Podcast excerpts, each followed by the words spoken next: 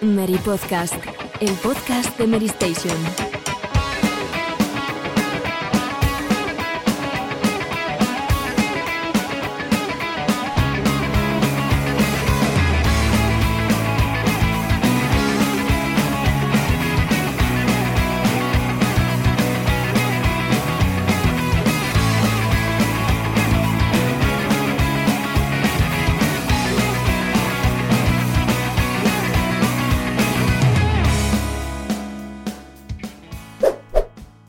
Todos, bienvenidos otra semana más al Mary Podcast, episodio 16, temporada 16, 16-16. Esto tiene que ser buena señal.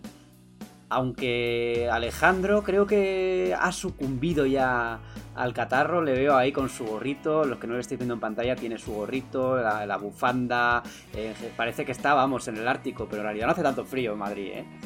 ¿Qué tal Alejandro, más allá de ese catarro que te está fastidiando el día?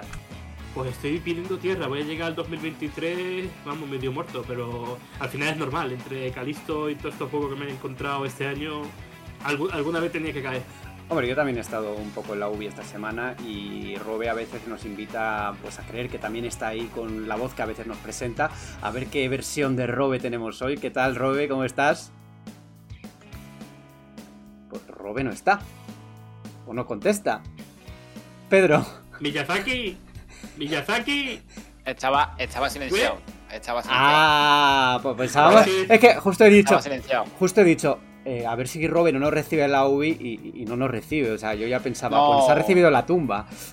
No, no, no, está, estaba regular, pero eh, bueno, viendo lo de Game Award y tal, me, di- me dieron el alta inmediatamente allí, cuando acabó, en los últimos minutos, y estoy perfectamente después de un fin de...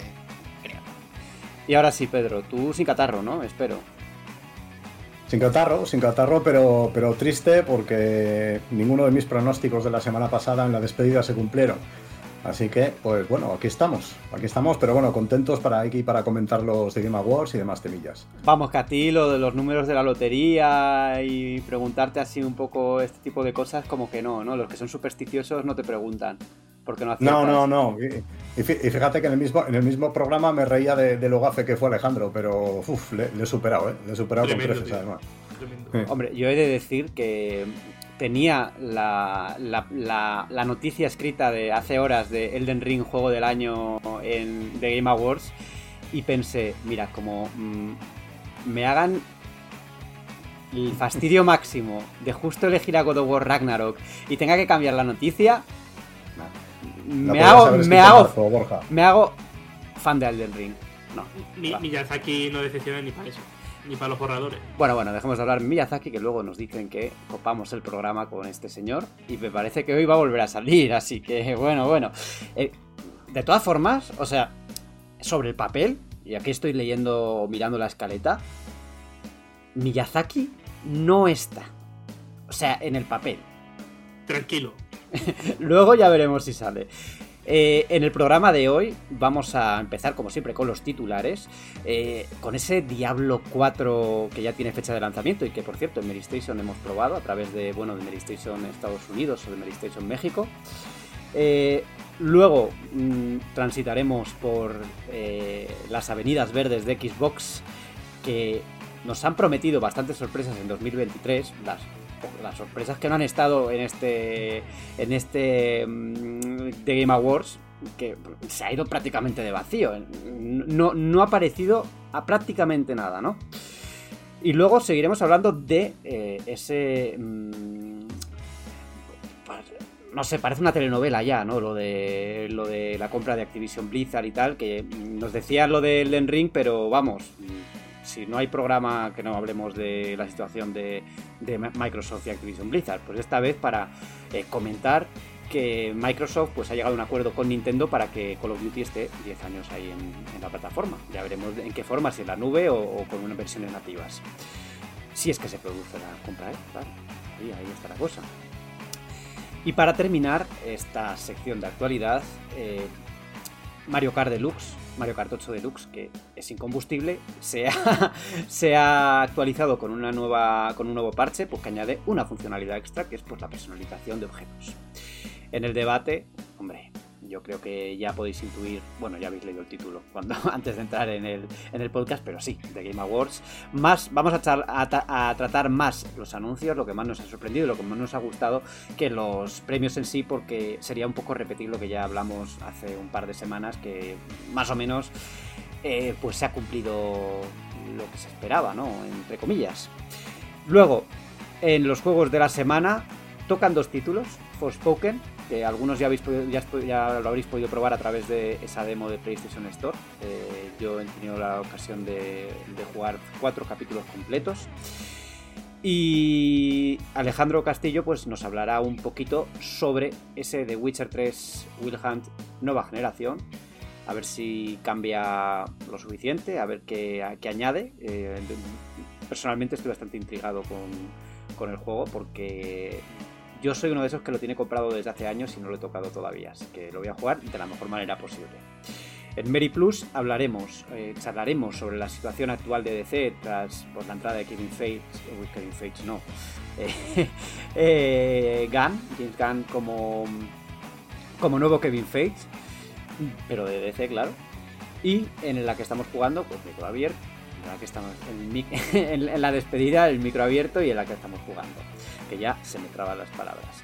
Eso es el menú de hoy, yo creo que tenemos contenido para tomar, esperamos no llegar a las 3 horas porque aquí algunos nos tenemos que ir rápido, ¿verdad, Pedro? Tú también te tienes que ir corriendo hoy, así que vamos allá, yo soy Borja Ruete, empezamos. Titulares. Sorpresa, Blizzard Entertainment una vez más en el podcast, pero esta vez o ahora mismo, en estos momentos, no para hablar de su posible compra por Activision Blizzard, por Microsoft, hoy estoy diciendo los nombres todo al revés. Em, Diablo 4, ese juego tan esperado que lleva ya muchísimo tiempo en desarrollo, que ha tenido sus vaivenes por la situación en la empresa y que, bueno, eh, por fin tiene ahí una fecha de, una fecha de lanzamiento y, y bastante, bastante nueva información. Pedro, ¿Tú eres de los que espera con ganas este juego o de los que no les interesa demasiado? No me interesa demasiado, la verdad. No me interesa demasiado porque además coincide casi en el tiempo con el lanzamiento de, Street Fighter VI, que ese sí que, ese sí que me interesa. Pero bueno, sí, eh, se filtró la fecha antes de la, de la, ceremonia. Sabemos que saldrá el 5 de junio. Street Fighter, por cierto, va a salir el 2, me parece. Y, salió bastante más información, ¿no? Sabemos que va a ocupar 80 gigas de, de espacio en el disco duro Sabemos que va a tener una beta en febrero. Y, bueno, sabemos que va a tener una edición coleccionista sin copia del juego, ¿vale? Que eso, no se supone en el, en el momento, pero se, anunció después, una moda un poco, absurda y demás. Y bueno, eh, yo es un juego que no, no espero mucho porque probé con, con Diablo 2 eh, Resurrected, eh, no me entusiasmó, ya antes había jugado Diablo 3, que sí jugué bastante, pero tampoco es un juego que me, que me volviera loco. Entonces yo creo que de Diablo 4 mmm, voy, a, voy a tener que pasar, voy a tener que pasar, pero bueno, los, los Activision, ya veremos si, si en propiedad de Microsoft o no. Elijo muy bien las noticias que te doy, ¿eh? Todo, sí, sí, totalmente, totalmente. me la, me la tendría que haber dado a mí porque estoy muy entusiasmado con este juego. ¿eh? Va a ser, yo creo que va a ser bastante bueno. Va a ser, yo creo que el regreso por la puerta grande de la saga que ya venía de capa caído un poco con el lanzamiento original de Diablo 3. Y luego este lanzamiento en versión móvil de Diablo Inmortal que parece que no, no ha gustado entre los fans hardcore. Pero déjame apuntar también que ha habido como cierta polémica entre la comunidad con la edición Ultimate en formato digital que además de otorgar acceso al pase de batalla, que eso es normal, una edición que vale más que el juego básico, bueno, pues te da también el pase de batalla, sino también que te da 20 niveles, te da un potenciador extra respecto al usuario base. Entonces, con la política, con el mensaje que había transmitido Blizzard en estos últimos meses de no, todo el mundo va a partir desde cero y tal, ahora parece ser que si pagas, eh, creo que son 30 euros más, pues vas a tener 20 niveles aparte del pase de batalla. O sea, una especie de pay to win, entre comillas, ¿no? Entre comillas, porque se supone que va a ser por ahora cosmético, pero también van a incluir potenciadores de experiencia, el pase de batalla. Entonces, claro, empezar con 20 niveles extra, pues, pues a lo mejor son 10 horas de juego que te fumas. Eh, Blizzard tiene que tener mucho cuidado con eso, sobre todo por los antecedentes y por Diablo Immortal, toda la polémica que hubo en su momento, el review bombing, a causa precisamente pues, de este tipo de microtransacciones que te permite progresar, ¿no?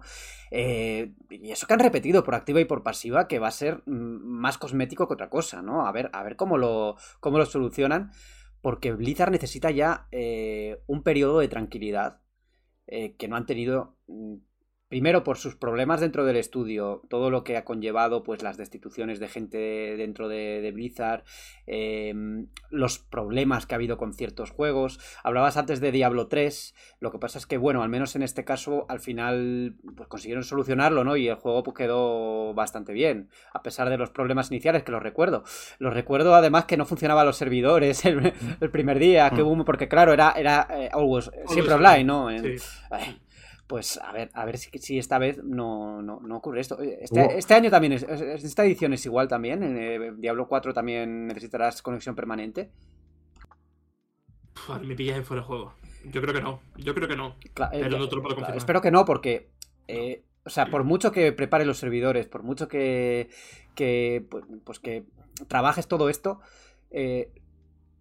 Por lo menos con la experiencia que yo, que yo tengo y que yo veo, todos los juegos que tienen mm, un componente online de siempre online, o sea, empiezan su andadura con tropiezo.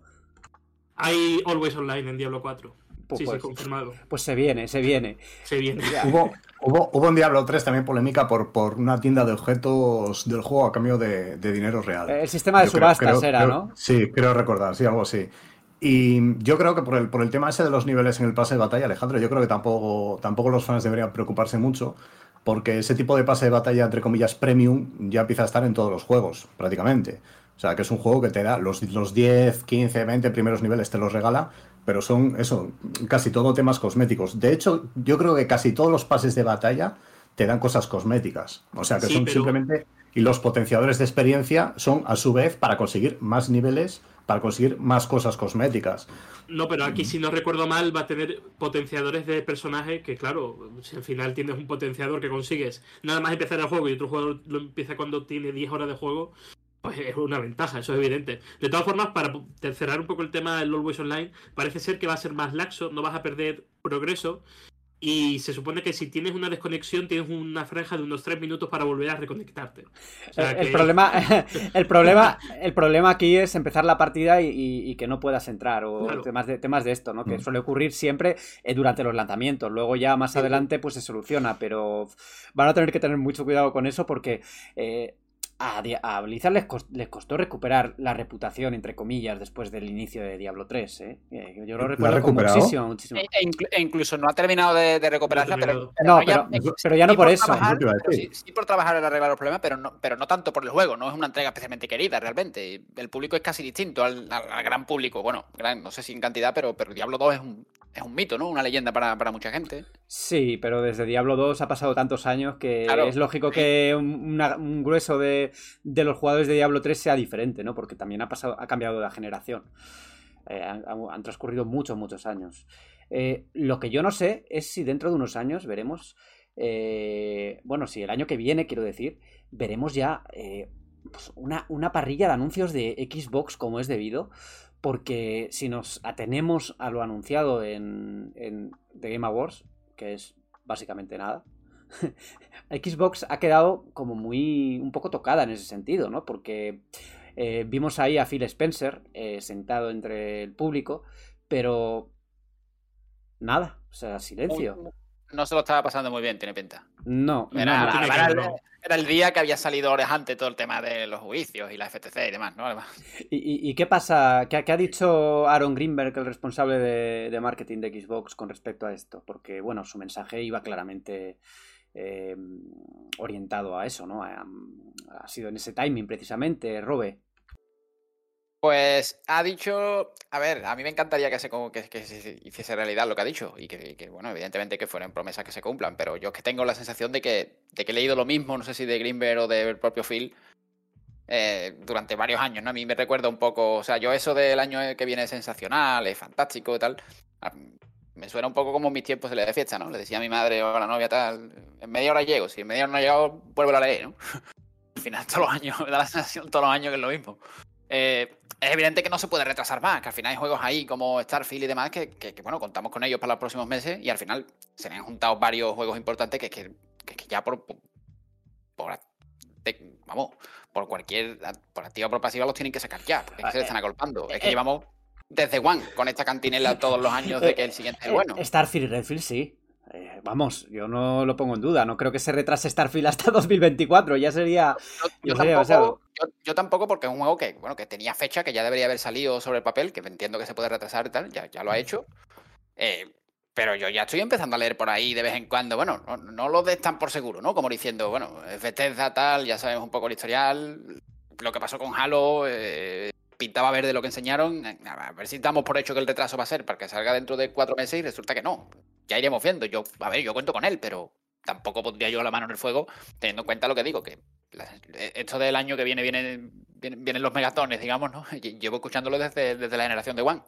Básicamente en el tuit de Greenberg hay como dos lecturas. La primera, el mensaje que mandan prácticamente casi al finalizar cada año, que es tenemos un montón de cosas por mostrar y compartir de un año que va a ser excitante. Eso siempre lo dicen últimamente. Pero es que luego el segundo, la segunda parte, es que el tiempo es clave. O sea, yo leo entre líneas que todo el tema de la FTC de la compra Activision está retrasando los planes y que lo van a anunciar en el momento adecuado. Pero claro. Eh, y que están eh, medio poniendo la, venda antes de la herida, ¿no? Eh, yo, yo, yo, ahí, yo ahí no lo sé si estoy tan de acuerdo. O sea, quiero decir, no creo que se refiere precisamente a lo del al, caso Activision Blizzard, eh, creo que se refiere más bien al timing de, mostrar un juego en el sentido de que tienes que enseñarlo pues cuando ya eh, eh, está un poco armado, ¿no? Sí, pero con, la política que ha hecho últimamente. Sí, pero a ver, que sí. Es verdad, la política de pobres que llevan de no tenemos nada, somos. Mira los exclusivos que tiene Sony, que parece, ya este, lo comentamos en este podcast también, ¿no? Que PlayStation está jugando, o creemos que está jugando un juego parecido, porque también se esperaba que tuviera algún PlayStation Experience, alguna cosita para enseñar sus juegos más allá de, 2022, ¿no? Pero no ha, no ha ocurrido así. Eh, puede ser, puede ser. O sea, te compro te compro que, esa estrategia puede, pueden estar siguiéndola, pero creo ya que el año que viene va a ser van a tener que enseñar cosas. Porque yo soy, siempre he sido defensor de, que, de que lo tienen que mostrar cuando ya tienen algo, cuando ya tienen algo tangible y, que el timing vale, perfecto. Pero llevamos ya muchos años y estos estudios iban ya trabajando lo suyo en sus juegos. Venga. De hecho, dándonos algo, Phil. De hecho, Greenberg dice que no, no tendremos que esperar mucho para ver lo que están cocinando. Pero claro, es que lo que veo en la parrilla de Xbox es que la mitad es de la parrilla que han comprado hace un año. Porque al final tiene Redfall, que parece ser que va a ser lo más cercano que van a lanzar. Y un Forza Motorsport que siguen del aire. Yo cada vez veo menos claro que vaya a salir en la primera mitad de año. Espero equivocarme. Y, con Microsoft, con Xbox, hay un problema un poco estructural que creo que tienen en sus estudios first party que han tenido muchísimos problemas de desarrollo, varios de los estudios clave, ¿no? Por ejemplo, el estudio detrás del de, nuevo Perfect Dark. Se ha marchado mucha gente, no sabemos apenas nada. Ya, bueno, eso es relativamente normal, ¿eh? Que empresas eh, grandes utilicen, mm, utilicen la ayuda de, de, estudios externos para, pues para... Mm, Pero esto es algo más que ayuda, ¿eh? Esto es que Crystal Dynamics prácticamente lleva el peso del desarrollo. O sea, yo quiero saber realmente qué, está haciendo de Initiative. O de lo que iba a ser a lo que es. A ver lo que queda de Initiative. Porque con la gente que se ha ido.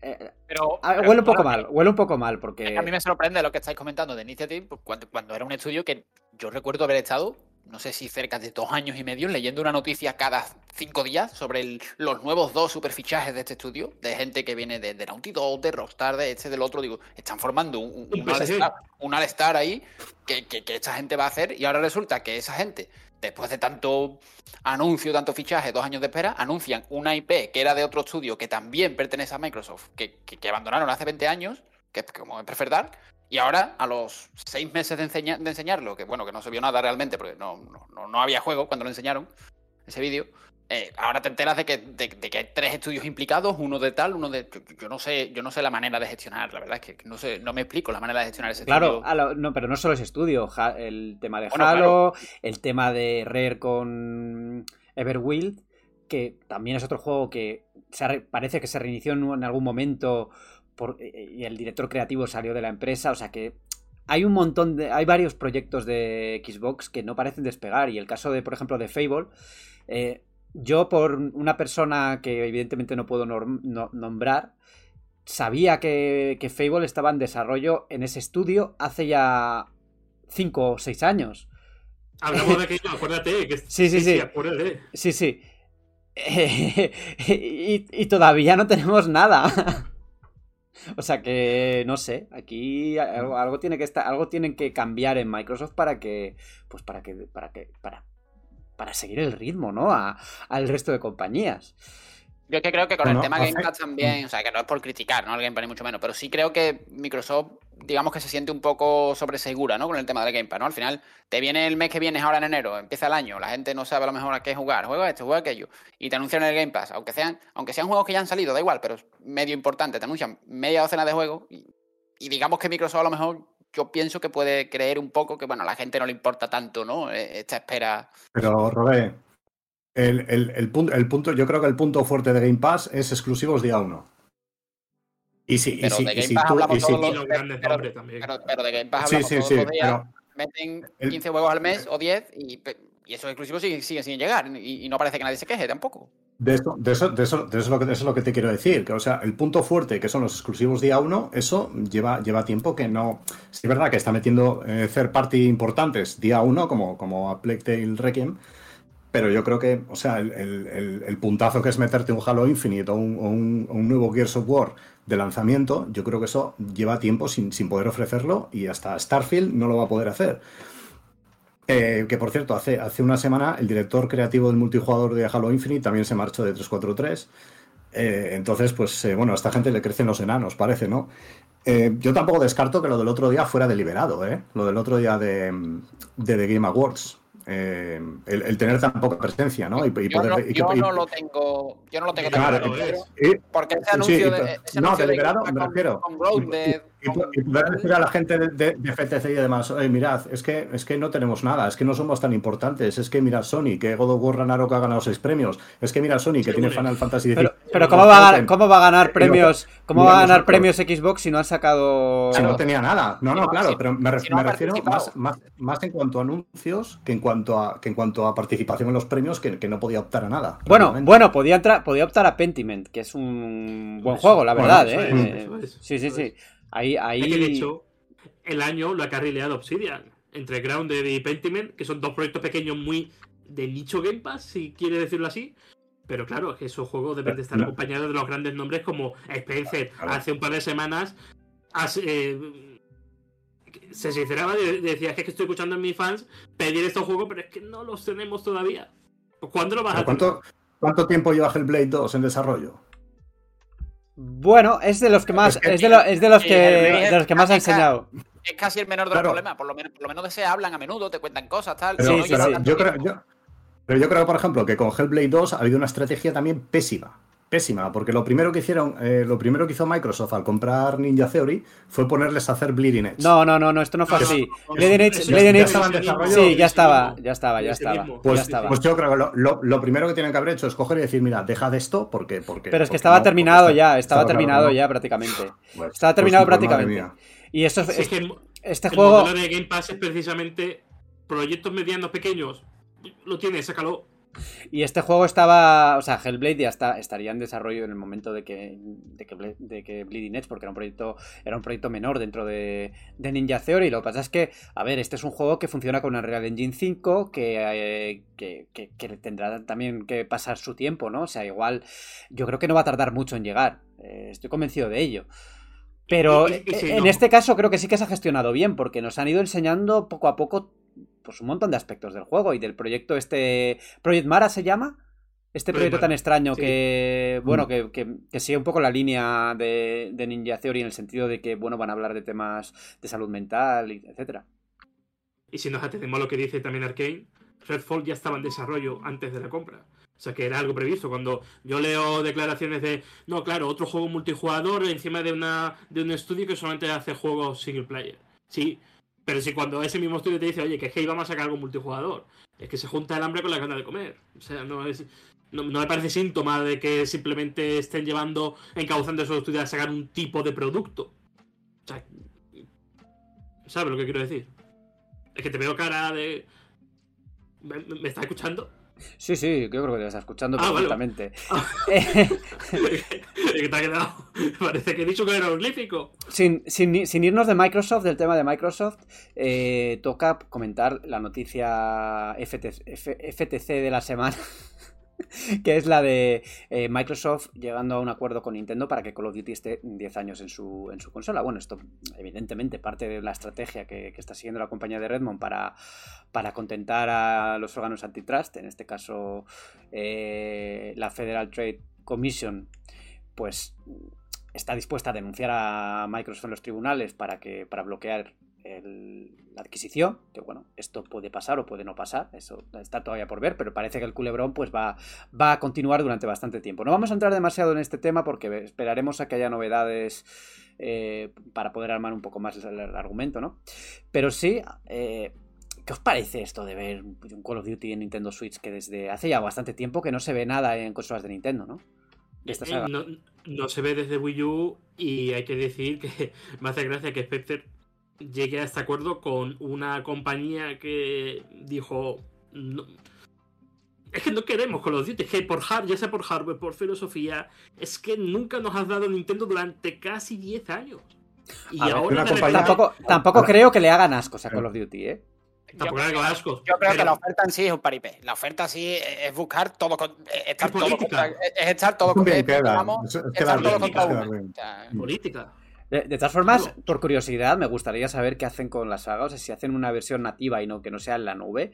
A ver cómo los adaptan, porque las versiones que hubo en su momento para Wii, por ejemplo, o para PS Vita, es exclusivo de PS Vita, no sé si lo recordáis. No recuerdo. Sí, Black, sí, horrible. Que era malísimo, era malísimo. Eh, pues. No, no. Classified. Classified. Sí. Sí, Classified, era Classified, Classified, Classified, sí, sí, sí. Era bastante malete. Entonces, eh, veremos, porque. yo, yo creo que es, impo- yo creo que es imposible. O sea, eh, Call of Duty, o sea, en la actualidad, por, por- por- porque la, la gran mayoría de la licencia que tienes es el multijugador o incluso el Battle Royale y demás, es imposible. A nivel técnico, tiene que ir a 60 sí, frames pero- mini- mínimo, tiene que tener una online por el crossplay. perfecta. Hmm. Es imposible. Pe- Pero hace mm, dos, tres semanas Spencer decía públicamente, lanzaremos Call of Duty siempre que haya una PlayStation en el mercado. Por lo tanto, eh, la deriva de en la nube se elimina. Entiendo entonces que con Nintendo también vamos a tener un Call of Duty por hardware. Y, y- y también, a ver, Entiendo. y también hay que tener en cuenta que para cuando esto se materialice, eh, pues ya habrá salido la sucesora de Nintendo Switch o lo que sea, porque es que esto va para largo. Al ritmo que va a ser. Además, la revisión y si eso. o no lo sé, al ritmo que va Switch es verdad, igual, igual, no sé, morimos antes de catarro que, que, que salga algo, ¿no? una consola nueva de Nintendo, ¿no? Y, y como complemento, aparte de Nintendo, ya el compromiso total de que en Steam va a estar Call of Duty al 100%. Ya no habla ni siquiera de 10 años, ya habla de compromiso total. O sea que... Eh, Pero entra dentro un poco de la estrategia de Microsoft, ¿no? Sí. Eso, de, de- de hace tiempo, ¿no? Eh, Ya saca juegos en Steam, no, no es algo nuevo.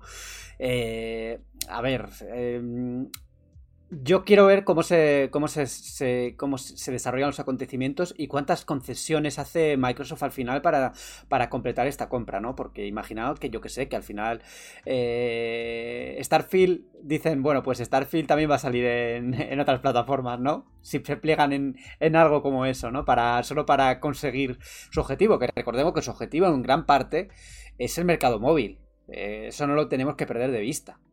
Es, creo que lo que más les interesa... Yo aquí discrepo, discrepo, Broja, y creo directamente, no sé si me equivocaré, pero yo creo que el objetivo es única y exclusivamente que Sony se quede sin Call of Duty.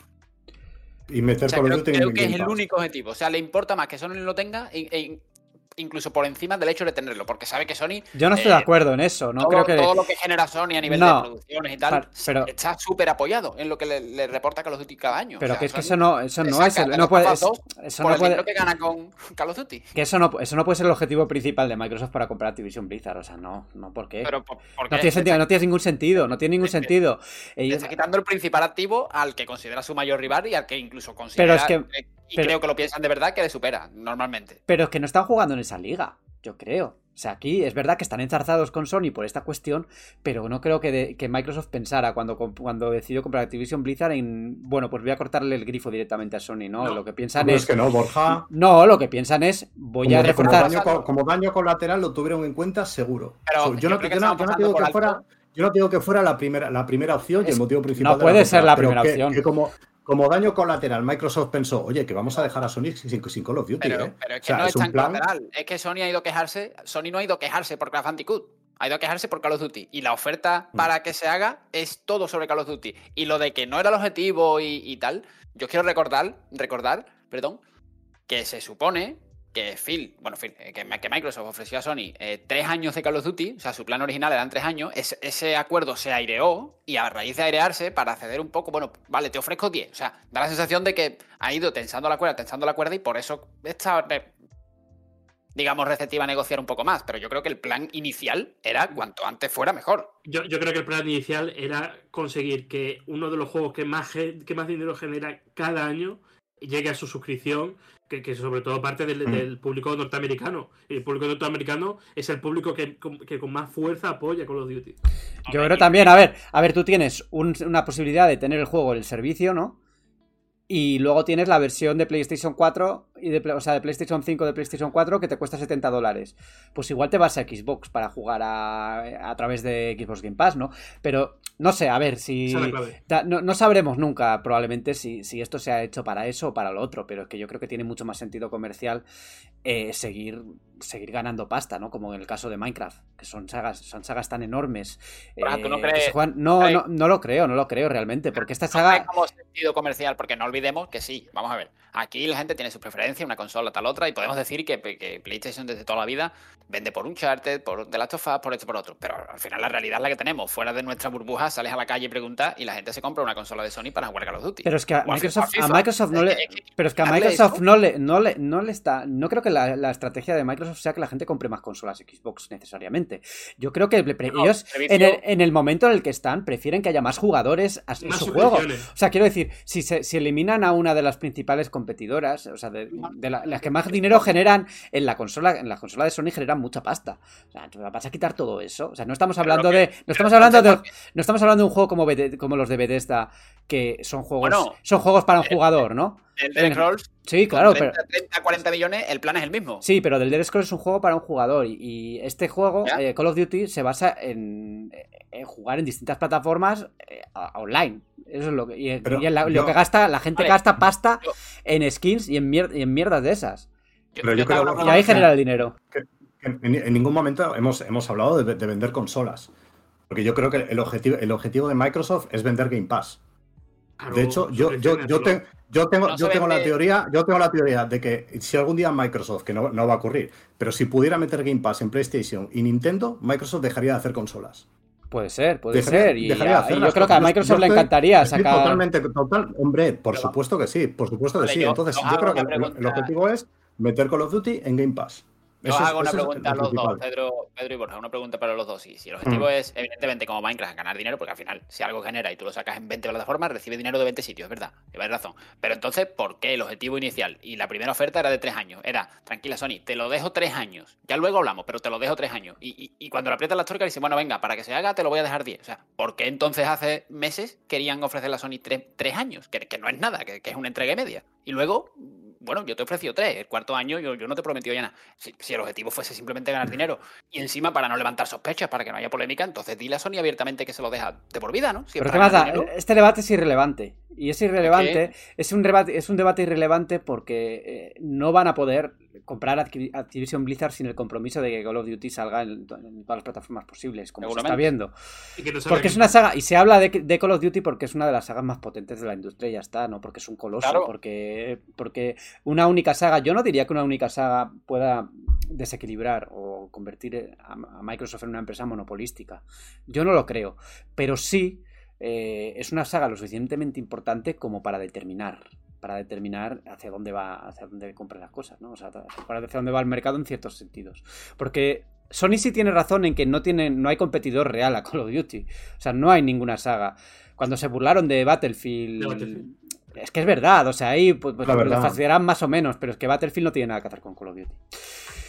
En cualquier caso, yo creo que ya es el momento de, de irnos de Microsoft a Nintendo para hablar de Mario Kart 8 Deluxe, que se actualiza otra vez, un juego incombustible. Aquí hablamos de, Call of Duty, pero esta entrega de esta entrega de, de, Nintendo lleva desde Wii U mm, a tope. Es el juego de Nintendo Switch más vendido y ya no solo tiene los pases estos de pistas extras, sino que ahora pues ha añadido una nueva opción que permite pues personalizar más las partidas, ¿no? Elegir los objetos que, puedes eh, utilizar tanto en las partidas online como en las partidas, pues eh, local, ¿no?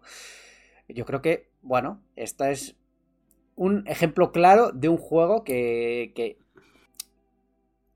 ha sabido mantenerse en el tiempo y de una forma que... que, eh, ¿Qué? Tengo una pregunta, Borja. A ver, a ver, a ver qué pregunta. No me pilles, ¿eh? No me pilles. No. Eh, ¿Qué opinas de la gente que llama a Mario 8 Cartocho? Uf. No puedo decirlo en directo. Pero esa gente no, puedo decirlo. Yo, no he visto nunca a esa persona, ¿eh? Yo sí, por pues desgracia, vivo con una que utiliza ese término. Cartocho. Sí, sí. Cartocho. sí, sí, sí. Bueno. Cartocho. En fin, yo es uno de los juegos que más me gustan de, Nintendo Switch, sin duda. Eh, soy fan de Mario Kart desde los tiempos de Nintendo 64, que es cuando, pues por primera vez, eh, pude probarlo. Yo no tuve Super Nintendo en su momento.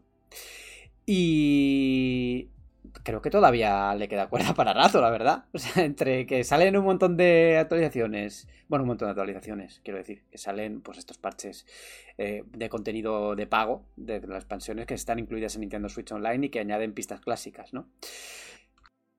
Lamentablemente queda para rato porque yo estoy deseando que saque una nueva entrega con mecánicas renovadas porque es que está hasta el cartucho este más quemado. A, más quemado que las ruedas pero hasta hasta la próxima Switch no vamos a ver un Mario Kart nuevo. Se habló en su momento no sé si recordáis que hubo un rumor de que hablaba de que se iba a anunciar Mario Kart 9 pero yo creo que eso o, o, era falso no tienen prisa o, o simplemente se ha dilatado en el tiempo para seguir aprovechando el tirón de de, Mario Kart 8, que va, vamos, a la velocidad de la luz. Es que vende casi como un juego nuevo al precio de un juego nuevo, absolutamente amortizado, tiene 8 años, o bueno, no sé cuántos años tiene ya, 7 o 8 tendrá, y es de otra consola, de Wii U, pero que encima además, si, si hace un año podíamos pensar, bueno, a lo mejor se están pensando ya sacar uno nuevo y tal, pero al ritmo que vende y tal, no se pegan todo este año lanzando paquetes de mapas, de, o sea, de pistas nuevas, o sea, esto va a tener un recorrido, o sea, no, lanzan esto para ahora sacar un juego nuevo el año que viene. de la, 8 años. de, la, de la Mary de, de la Mary de hace 8 años quedan Fran y Salva. Fíjate. Eh, lo cual te dice que Wii U tuvo un catalogazo, ¿eh? Wii U tuvo un catalogazo, la, pequeña de la casa que todo el mundo le dio de lado, pero ojo. Un catalogazo. bueno, y ahí está. No, no, nos flipemos tampoco. Oye, oye, se lo si igual hubiera ido algo mejor, ¿eh? Si hubiera tenido un catalogazo. Digo yo, vamos. Tiene, un buen catálogo, pero, Que, le hubiera ido algo mejor, que hubiera tenido un catalogazo. Bueno, un catalogazo propio. Un catalogazo, un catalogazo Nintendo Switch y, lo, tal, pero lo mató, el concepto, lo mató el concepto, pero la consola tiene un catalogazo para lo, Sí, sí, sí, sí, sí, yo estoy de acuerdo, para lo que duró tiene muy buenos juegos. Que, que, por cierto van a salir en Switch casi todos, porque ya el, segundo mejor el, segundo mejor Mario 3D. Tuvo que esperar hasta Mario Odyssey para salir uno mejor. el segundo mejor 3D, has dicho. Segundo mejor 3D ha dicho. Oh, sí, sí, sí, sí. Los, los, Galaxy. Los Galaxy. Sí, sí, había escuchado. Los Galaxy tienen algo que decir. puesto delante de Galaxy, escúchame, coge el gorro, tápate, tápate entero con el gorro directamente, porque lo que has dicho, lo que has dicho es serio. ¿eh? Vamos a llamar también a Franchuzas para el debate de Super Mario en algún momento, para que, para que luchéis ahí en el ruedo los dos. Sí, sí, pero, pero ese debate va a terminar con el mejor Mario es el que más te gusta, como Bayonetta, tío. Es que eso está ya telegrafiado. Pues sí, la verdad. Del mal, tío. La verdad es que sí. Oye, no, pero ese argumento es un poco así, ¿eh? Porque por esa regla de tres puedo decir que el mejor juego del año no es el de Ring, sino cualquier otro que me ha gustado más. ¿Eh? ¿Eh? El, el, Protocol. Está tan ancho. Pues sí, sí, el que tú quieras, ¿no? Claro.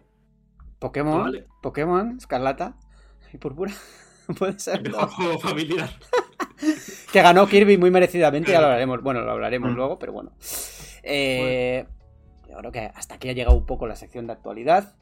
Eh, y ahora eh, pues esto nos sirve como un poco extensión de lo que va a haber ahora, que es el debate sobre The Game Awards. Y aquí hablaremos sobre todo, como ya hemos comentado, eh, acerca de esas sorpresas, esos juegos que nos han gustado, que nos han llamado la atención, que seguro que cada uno tenemos los nuestros, así que vamos allá. Y llegó Geoff Keighley, y llegó Geoff Keighley, y empezó la gala de, The Game Awards por fin, esa que todos temíamos que podía ser, pues, otro año más, un espectáculo infumable, largo, tedioso, farragoso.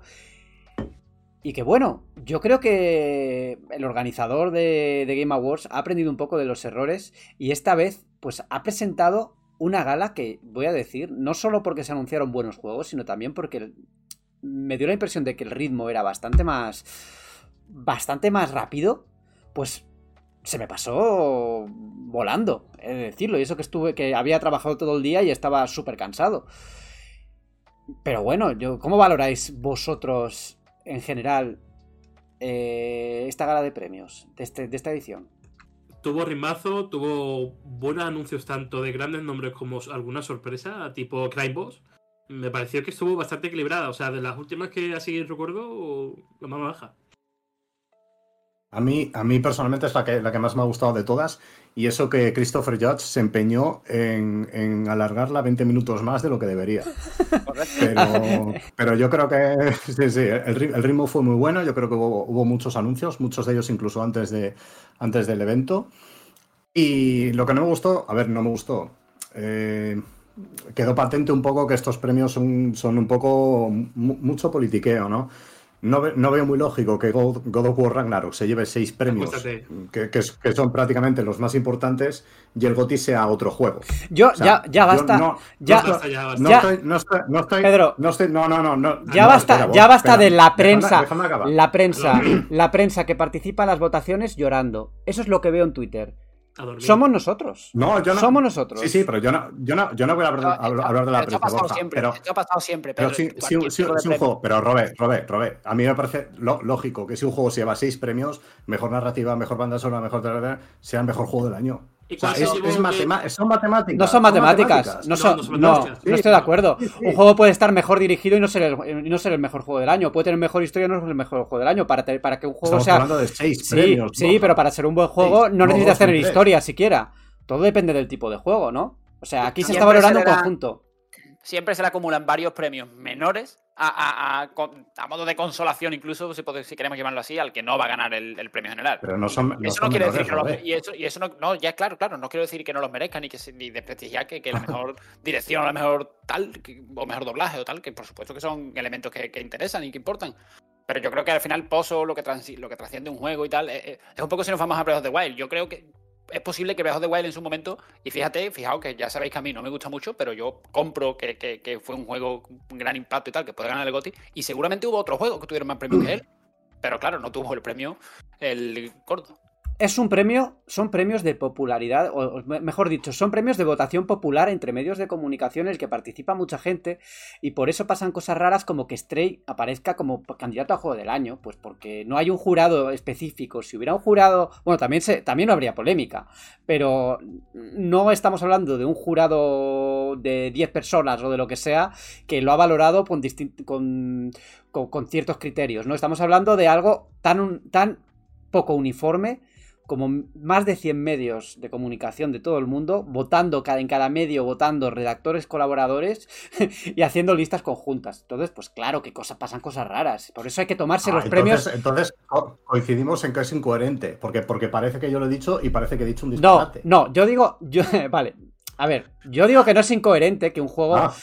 que, gane que, el juego del año no gane ciertos premios importantes. Creo que el juego del año es el premio a un conjunto y a, un conjunto como juego. La clave está es que hay elementos que no se premian y pueden ser mejores que el tío que ha ganado los premios, los elementos que sí se valoran. yo, lo pienso como jugador, yo, lo pienso como jugador, que, ya sabéis que yo evidentemente el premio se le iba a dar al Elden Ring en esta y en siete vidas, que se repita, pero ahora me pongo frío, en frío y tú me dices, ¿qué juego tiene mejor gráfico? ¿El Ring o God of War? Te digo God of War. ¿Cuál, ¿Cuál tiene mejor doblaje? God of War también. ¿Cuál tiene? Te podría decir varias cosas. Es evidente que tiene mejor doblaje. Eh, claro, bueno, ya, ya. claro, es que si nos podemos ¿Y cuál tiene mejor mundo abierto? Pues te diré el Den Ring. Claro, y eso, no te da premio. Claro que, sí. que, en varias categorías, digamos populares que se dan por hecho que se van a votar, que, a los que los juegos se someten, ¿no? Que es como son el doblaje, los gráficos, la banda sonora y tal, te podría yo mismo como jugador, que me han encantado los dos, te podría decir que, me, que, que God of War mejor tal, tal y tal en cuatro cosas, pero el del Ring es el GOTI. No, pero ¿sabes lo que pasa? Yo llevo leyendo 72 horas, lloros, tongazos, no sé qué. Señores, que un tipo llamado Hidetaka Miyazaki No, basta, que vive o en sea- una isla a la derecha de China Corta, corta esto. ya- Esto ya se corta ya. No, no va, no va a volver, no se va a volver a repetir. Mira, los que quieran escuchar sobre Elden Ring tienen 80 programas por detrás. Y Padraki. Así que, así O sea que que, Pedro tiene su espacio Estáis- anti Elden Ring y yo no puedo tener mi espacio Alejandro, te estás pareciendo por momentos, te estás pareciendo por momentos al actor de God of War recogiendo el premio. ¿Pero quién ha hablado en contra del Elden Ring? Aquí? Nadie. Vale, Hombre, ha empezado a llorar, Pedro, y, y- y además. No, Con no, ese no, chándal, no, con ese no. chándal entiendo que empiecen los lloros. Claro. Ahora, diré que ha sido Villarato, no sé qué. no- Es que, claro, es que, es que Claro. Pedro ha dicho en más de una ocasión que el y el- Pero si Pedro es fan del Elden Ring. Parece, espontáneo Yo- que se el otro día, que ha venido ahora a hablar de God of War. Y bueno. Pero si, Claro, yo, yo, yo he dicho, yo he dicho el premio del GOTI del Elden Ring es injusto, Alejandro. ¿He dicho eso? Tú, tú has dejado caer que el que se ha No, llevado. no, no, no, no, no, no se ha no, llevado no, el que no, se de- merecía llevar por tener más premios Eso que el es- otro. Es un hecho, no es No, una no, opinión, no, eso no. es un hecho. O sea, el que más premios ha llevado no se ha llevado el juego del año. Sí, ¿Eso, pero- es, ¿Eso es mi opinión o es un hecho, Alejandro? Se ha llevado más premios, pero el otro Claro. no se le ha valorado los elementos que le hacen ser merecedor del juego del año. Porque Sí, se le ha valorado. no, Sí, se le ha valorado, por eso se ha llevado el GOTI. No, no, claro, eh, que- le den un premio a mejor mundo abierto, que le den un, premio a mejor diseño de bosses. que Claro, esos elementos tú no los vas a haber premiado. Pero claro, Es que, es que igual, es que igual mejor diseño de voces tampoco se lo lleva. Cuando repites el mismo claro, 5 o 6 sí, veces. Claro, sí, sí, sí, sí. Bueno, bueno, no os piquéis, tranquilidad. Será eso, será Un poquito de tila, hay que tomarse tilas antes del Meri Podcast, que si no, Tranquilita, lían. Alejandro. Y oye, a mí me pareció muy curioso, ya dejando este tema de, del Den Ring, por supuesto, me pareció muy curioso que saliera el doblador, de, el, el doblador, el actor de, detrás de Kratos, pues haciendo su discurso de 10-15 minutos. Bueno, creo que fueron 8 en Ah, realidad, chapa. pero se nos hicieron como eternos. Y luego, más adelante en la gala, alguien dijo, alguno que recogió el premio por, por otra cosa, no recuerdo quién, dijo, Kratos es un hombre de pocas palabras. Sí, no sí, me acuerdo de eso. ¿No te, nota. no te acuerdas quién fue, Borja, de eso? No, fue alguien que No recogió el premio por, yo que sé, por alguna. eh, Alguien de God of War, ¿eh? No sé quién, no, no recuerdo cuál fue, la verdad. Pero me pareció, me hizo mucha gracia porque después del, de la turra que dio. O sea, vamos, vamos, vamos. En fin. eh, vamos a hablar un poco de los juegos que se fueron anunciando a lo largo de la gala. Eh, yo creo que estaría bien que cada uno destacáramos así lo que más nos, nos llamó la atención, ¿no?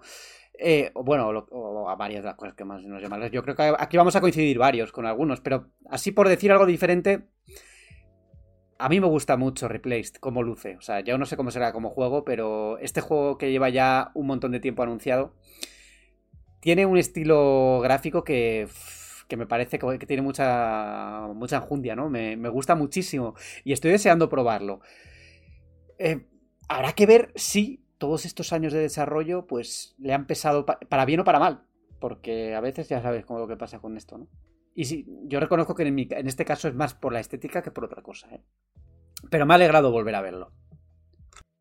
A mí me ha alegrado mucho ver que Combat of Heroes 3 se va a quitar las cadenas del PC y también va a llegar a consola, que fue una de las noticias sorpresa de la noche que nadie le dio coba y me parece muy positivo para el género. Pues yo me, yo me quedaré con Judas.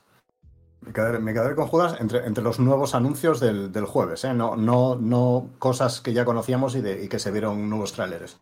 Entre los nuevos anuncios, eh, estrictamente, eh, yo me quedo con Judas. Es un juego que, bueno, debe llevar en desarrollo ya muchos años. Y aún así, eh, es un poco bajón respecto a las expectativas que puso el propio Ken Levine hace, hace, pues eso, muchos años cuando empezó a trabajar con él.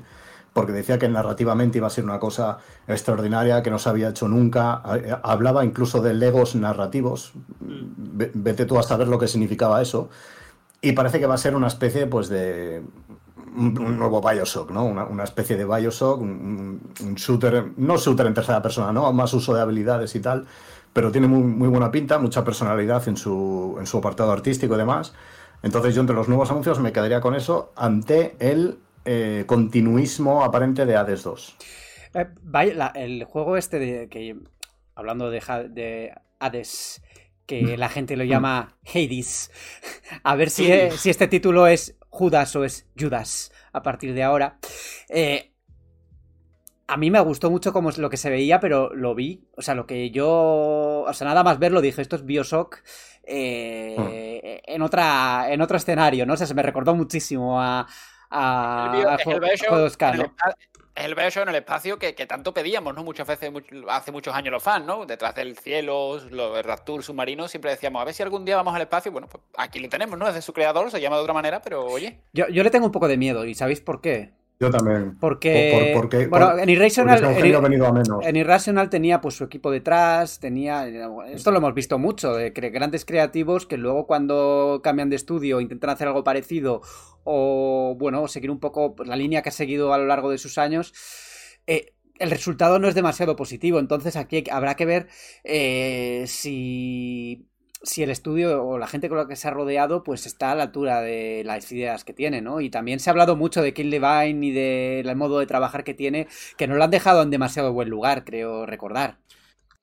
Yo estoy de acuerdo con eso porque muchas veces sí, hablamos, perdón Alejandro, hablamos de juegos como el, creador de Bioshock, bueno, el creador de Bioshock, él y, otras tantas decenas de personas que trabajaron con él. Entonces sí, sabemos muchos casos de esos, ¿no? De una franquicia con cierta cierta popularidad que se asocia a un creador y, luego ese creador cuando se aleja de esa franquicia que le dio el nombre, pues mm, ya viene a menos. Y además es un hombre que le va a llevar un tiempo sin, sin, dar señales de vida. No vamos a decir sin trabajar, pero sí sin dar noticias por lo menos.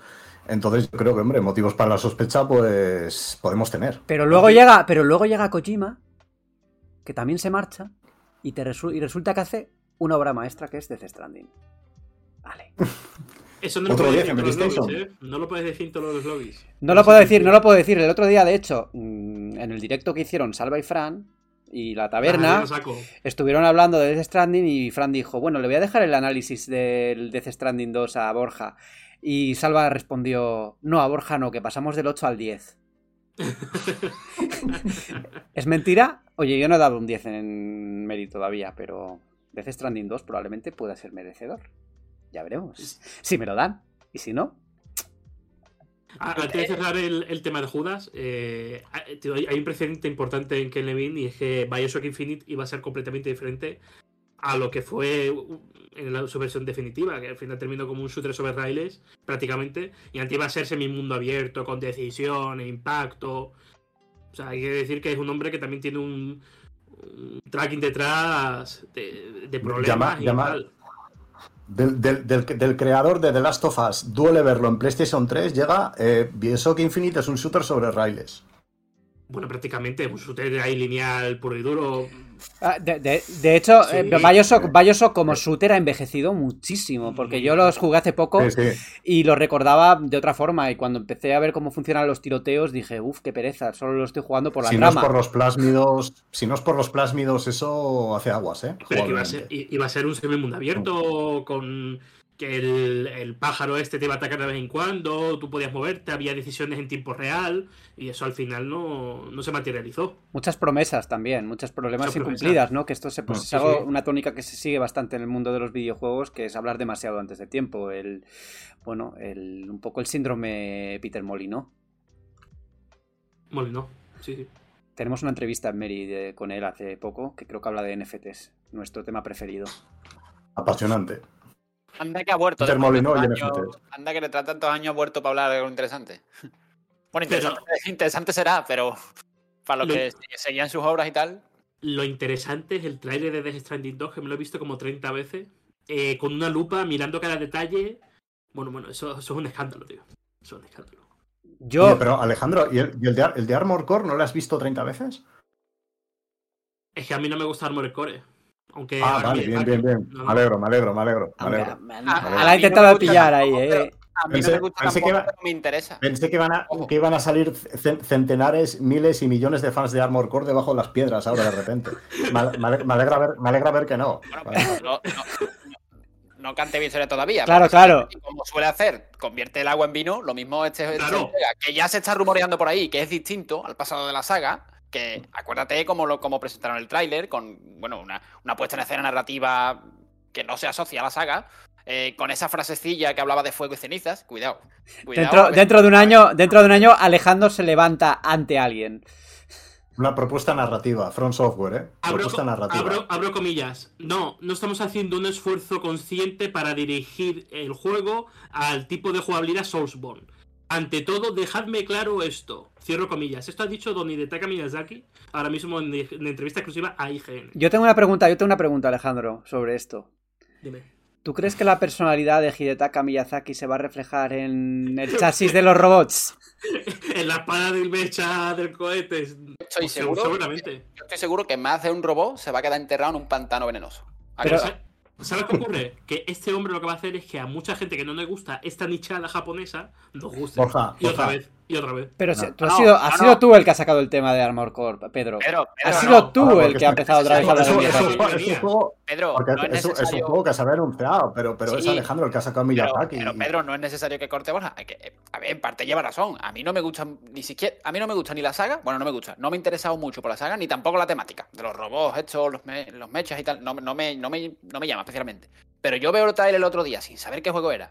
Y veo ciertos tramos así cortitos y tal de, un- de bueno, se veía un tío explorando una cueva que parecía eso un, RPG y tal. Y veo cómo luce y, y me entero que está detrás eh, Miyazaki. Pues, puede pasar a interesarme un poco. ¿Quién, quién sabe el sello que le va a dar al juego y si va a ser interesante y si no va a ser un juego de robots, sin más. Que no lo digo de manera Vale, vale. negativa, digo que a mí no me interesa Eh, eh, mucho. El de las cuevas ya ha salido. Entonces, He visto una entonces cueva, me, me re- me reconocéis los dos talibanes de Front Software que el anuncio de Armor Core es un, es un bajón. Pedro, No es un bajón, no, no, no, no, no te confundas. ¿Cómo que no es un bajón? No te confundas, no, no. Ah, está- estáis, esperando Sekiro juego de 2, FPS, Bloodborne 2 déjalo que haga lo que y, me, y- y- y me decís que Armor Core no es un bajón. no es un bajón porque lo primero se cuando, sabía. cuando, cuando se rumorea Sekiro 2, No, no, no, se rumorea se quiere en Twitter de un, de un chalao. O de Sekiro Claro, 2, lo ha dicho Manolo sea. 72 en Twitter. O sea, no, a ver.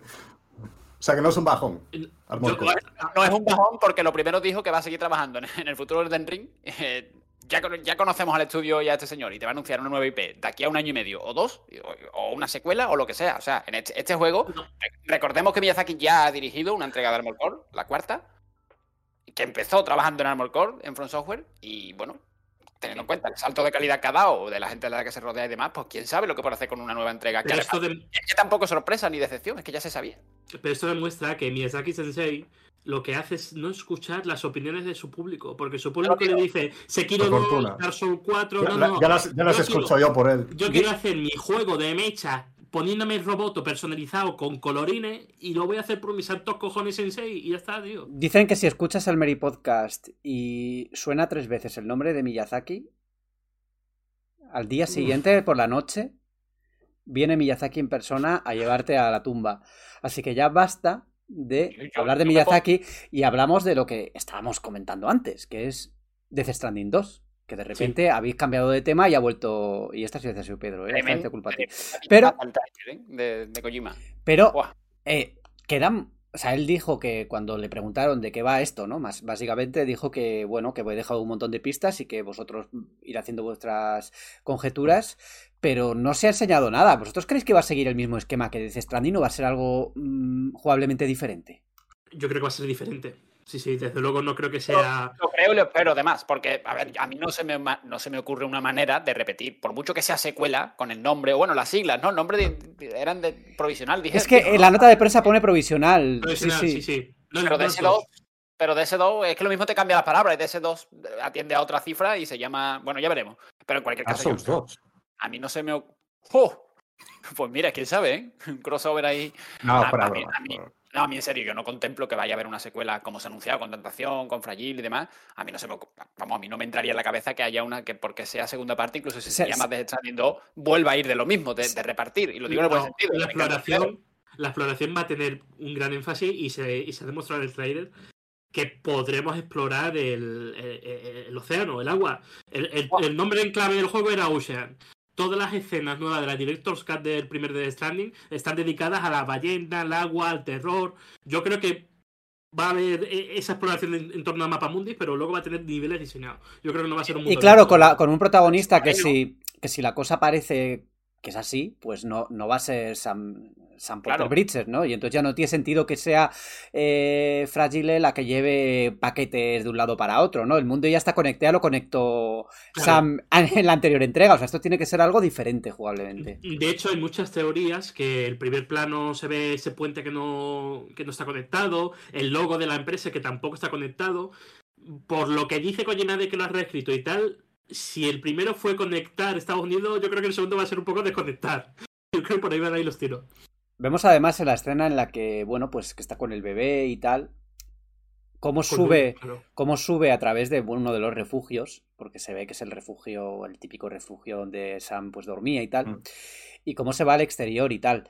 Eh, aquí seguramente los más avispados, yo, yo he visto el tráiler varias veces, pero no he querido tampoco mm, verlo mucho porque con este juego quiero llegar más o menos sin saber demasiado, aunque también creo que Kojima juega siempre con esto y sabe muy bien lo que enseña, lo que no enseña y cómo lo enseña.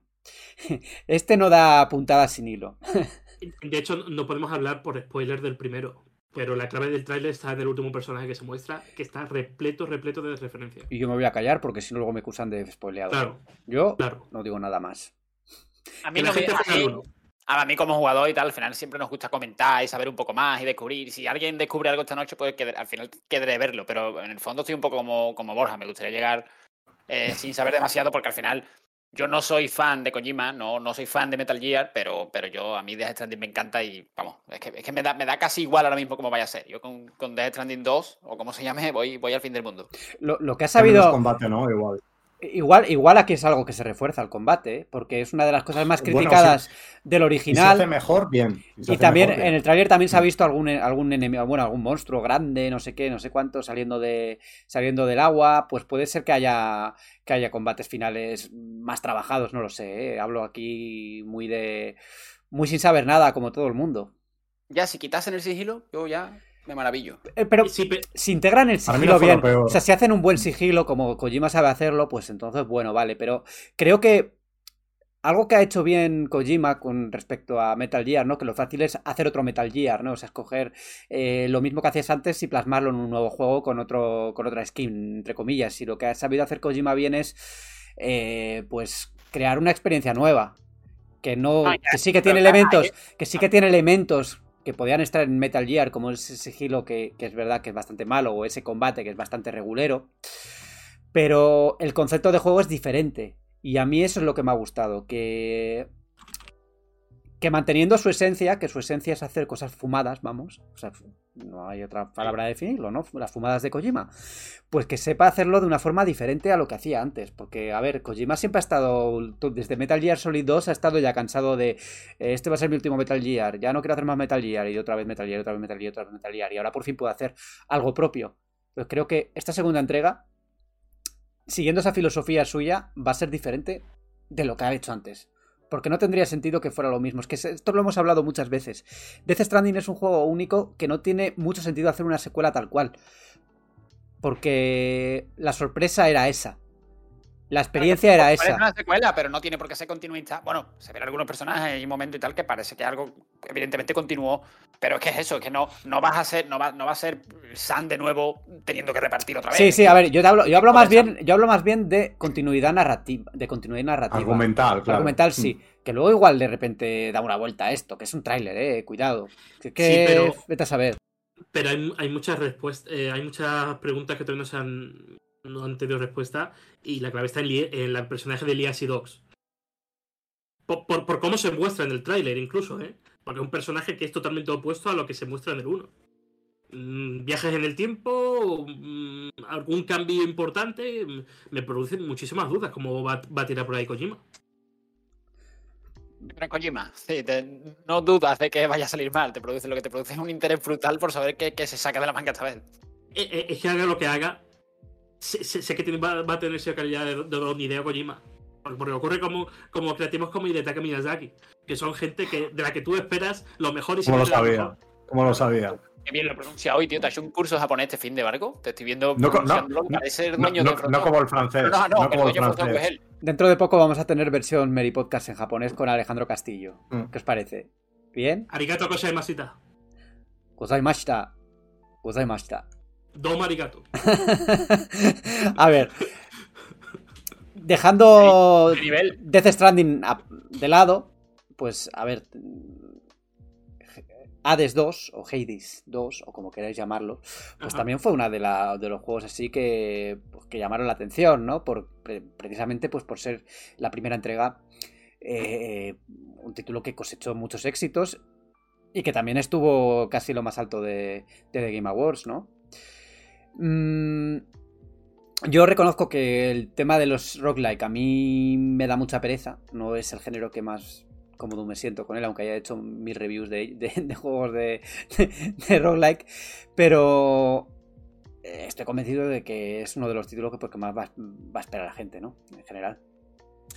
Sí, yo creo que en este caso Supergiant eh, va un poco a rebufo de lo que han logrado con Hades, con el primero. Porque ya han atrapado a un público que va más allá del que suele jugar a sus juegos. A mí, yo que jugaba a sus anteriores juegos, me hubiera gustado que hubieran hecho otra propuesta. Pero me parece lógico que en tiempos en el que estamos, pues tengan que recurrir a una secuela que va, va a vender sola, desde luego. Aquí el tema es que Supergiant siempre había hecho juegos nuevos, ¿no? O sea, nuevas IPs Claro. y tal. Pero es que, lógicamente, pues después de este éxito, eh, es lógico querer continuar, ¿no? Y, y sacar provecho de, de lo que, lo que la, la base que han hecho antes, ¿no? Yo verdaderamente eh, tengo curiosidad por ver eh, hasta qué punto evoluciona la fórmula. Lo por lo mostrado, No tiene pinta. pinta, pinta que poco. Sí, sí, sí. Y luego, ¿qué os voy a decir de ese Bayonetta Origins Cereza and the Lost Demon? Que tiene pues un aspecto mm, visual muy diferente a lo que es el juego principal, ¿no? A mí yo lo vi y yo no soy gran fan de Bayonetta. No, no, no es. No es el juego que tengo en mi Nintendo Switch ahora. Pero que a vosotros que, sobre todo a ti, eh, Pedro, que eres el fan número uno de, Ah, de Platinum. de Platinum, ¿tú qué? ¿Cómo has visto tú este, este estilo gráfico y este, este, este- esta aventura nueva? Sorprendente, aunque ya lo habían anticipado en el propio juego porque había algo desbloqueable que Había, Franchuzas, había una demo, sí, una demo escondida. Franchuzas se lo consiguió, me parece. En la web publicamos ayer cómo desbloquearla, porque aunque seguramente mucha gente la haya medio desbloqueada sin querer, claro, hasta hace dos días no- o tres días no, sabía lo que era y, es un poco extraño. Tienes que comprar un objeto y cuando se coloca en el inventario tienes que tirarle un dardo, no sé qué. O sea, en la web podéis ver cómo desbloquearla. Si tenéis el juego y no os había enterado.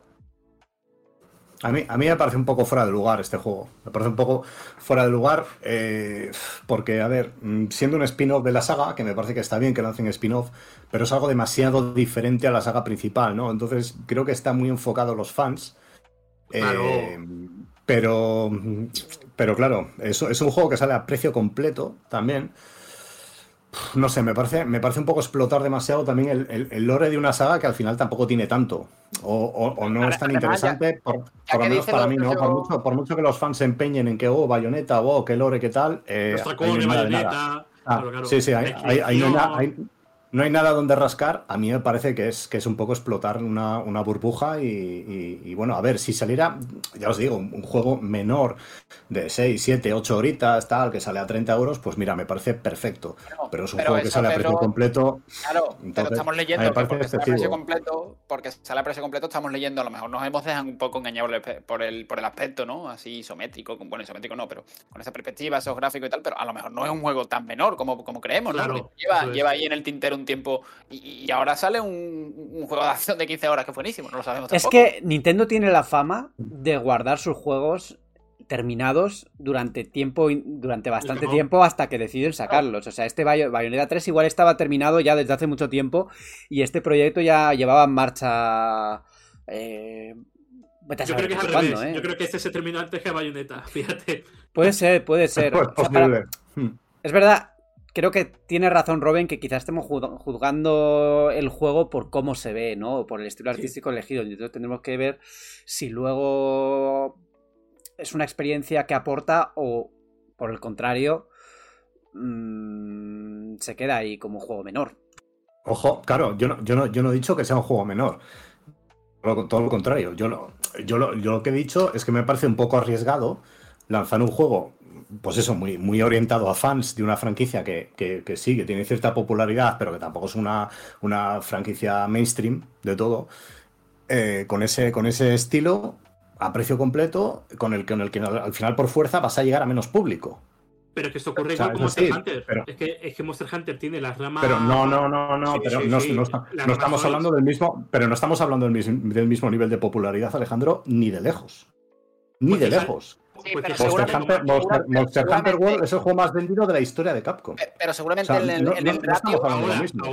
Pero, en el, ratio de fan que tiene Bayonetta, que llevan 10 años esperando y que este, incluso con peores notas y tal, en, líneas generales les ha gustado a los fans, a lo mejor están, se sienten obligadísimos a conocer el origen de la bruja de, la bruja de Umbra con el spin-off. Este, seguramente en ratio compren más fans, de Bayonetta 3 este, que, lo que, que los fans de Monster Hunter compran el Histories.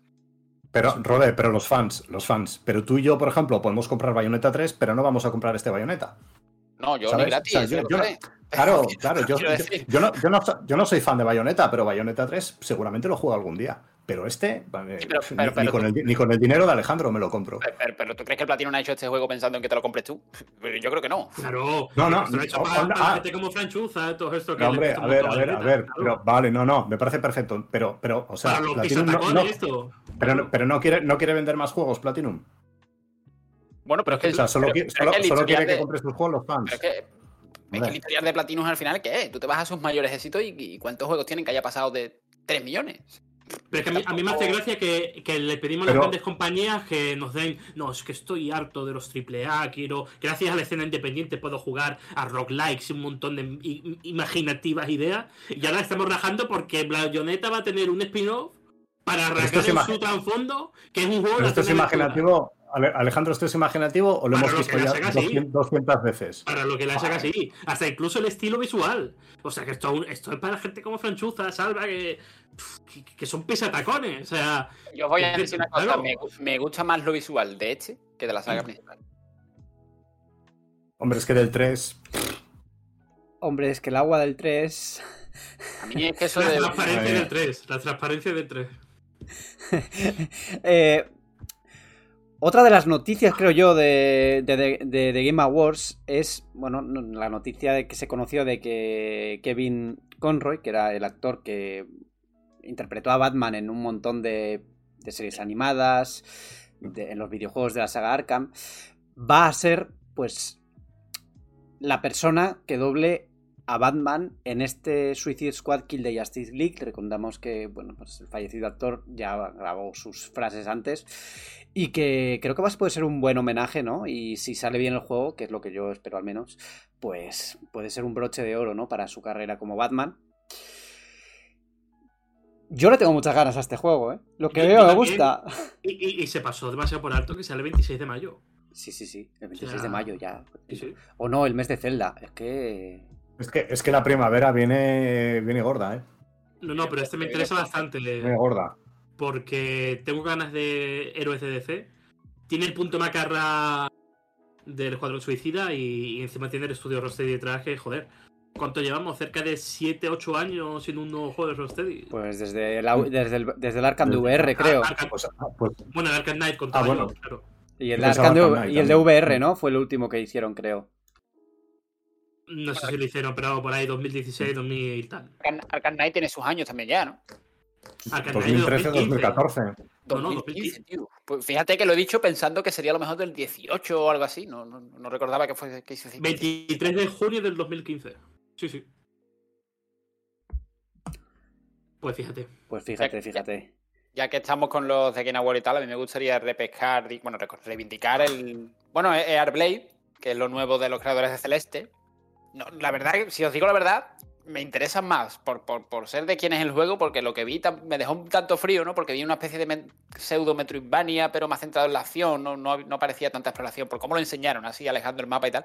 Pero bueno, Celeste fue uno de los candidatos a GOTY 2018, que mucha gente incluso lo votó. Eh, uno de los indies más aclamados de la última década, y bueno, han, cambiado, ¿no? Esa, especie de Super Meat Boy más narrativo con el tema de la depresión y tal, que está súper bien de, Celeste, y ahora mira, un Metroidvania de acción para el año que viene, creo. ¿Te interesó tanto, Te interesó tanto que no pusiste ni el resumen de los de Game Award. el, juego, el juego de los creadores celestes, uno de los bombazos y tal. vamos, pie de página. Sí, pero es que en ese momento ya, ya era tarde, era tarde, era tarde, tú sabes que yo me acuesto temprano, pero claro, ya después de ver quién, la persona que subió a recoger la estatuilla, y se me nubló la vista y yo ya no daba para nada. Bueno, siguiente, siguiente, siguiente, siguiente, que no va, no, no, no va a volver a pronunciarse el nombre. Recordadlo de las tres veces que suena esto y que se muere la gente. Em, Star Wars, Jedi Survivor. Por fin se ha llegado a ver un gameplay del juego. Em, tiene buena pinta, ¿no? ¿eh? Pinta bien, pinta, pinta, pinta cojonuda, hombre.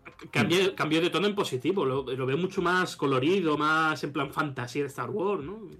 Además que lo ves y aunque evidentemente no, no podemos, es muy pronto y no se, no se sabe nada, pero, pero lo ves y te incita a, creerte, ¿no? Eso que hemos comentado más de una ocasión de que la secuela tiene, lo tiene todo perfecto para mejorar los problemas del primero y, ves el gameplay este, el aspecto que tiene el, mundo extenso y tal y dices, joder, no, no puede fallar, o sea, no, hay que mejorarlo. No olvidemos que, el primer juego, pues al final surgió de, Respawn Entertainment, pero de un Respawn Entertainment que se acababa, pues que que no estaba acostumbrado a hacer ese tipo de juegos, ¿no? Yo creo como que Jedi Fallen Order como primer título de ese estilo eh, con sus muchos problemas que los tenía, es verdad. A mí personalmente me gustó. Sí, sí, sí, a mí también, a mí también.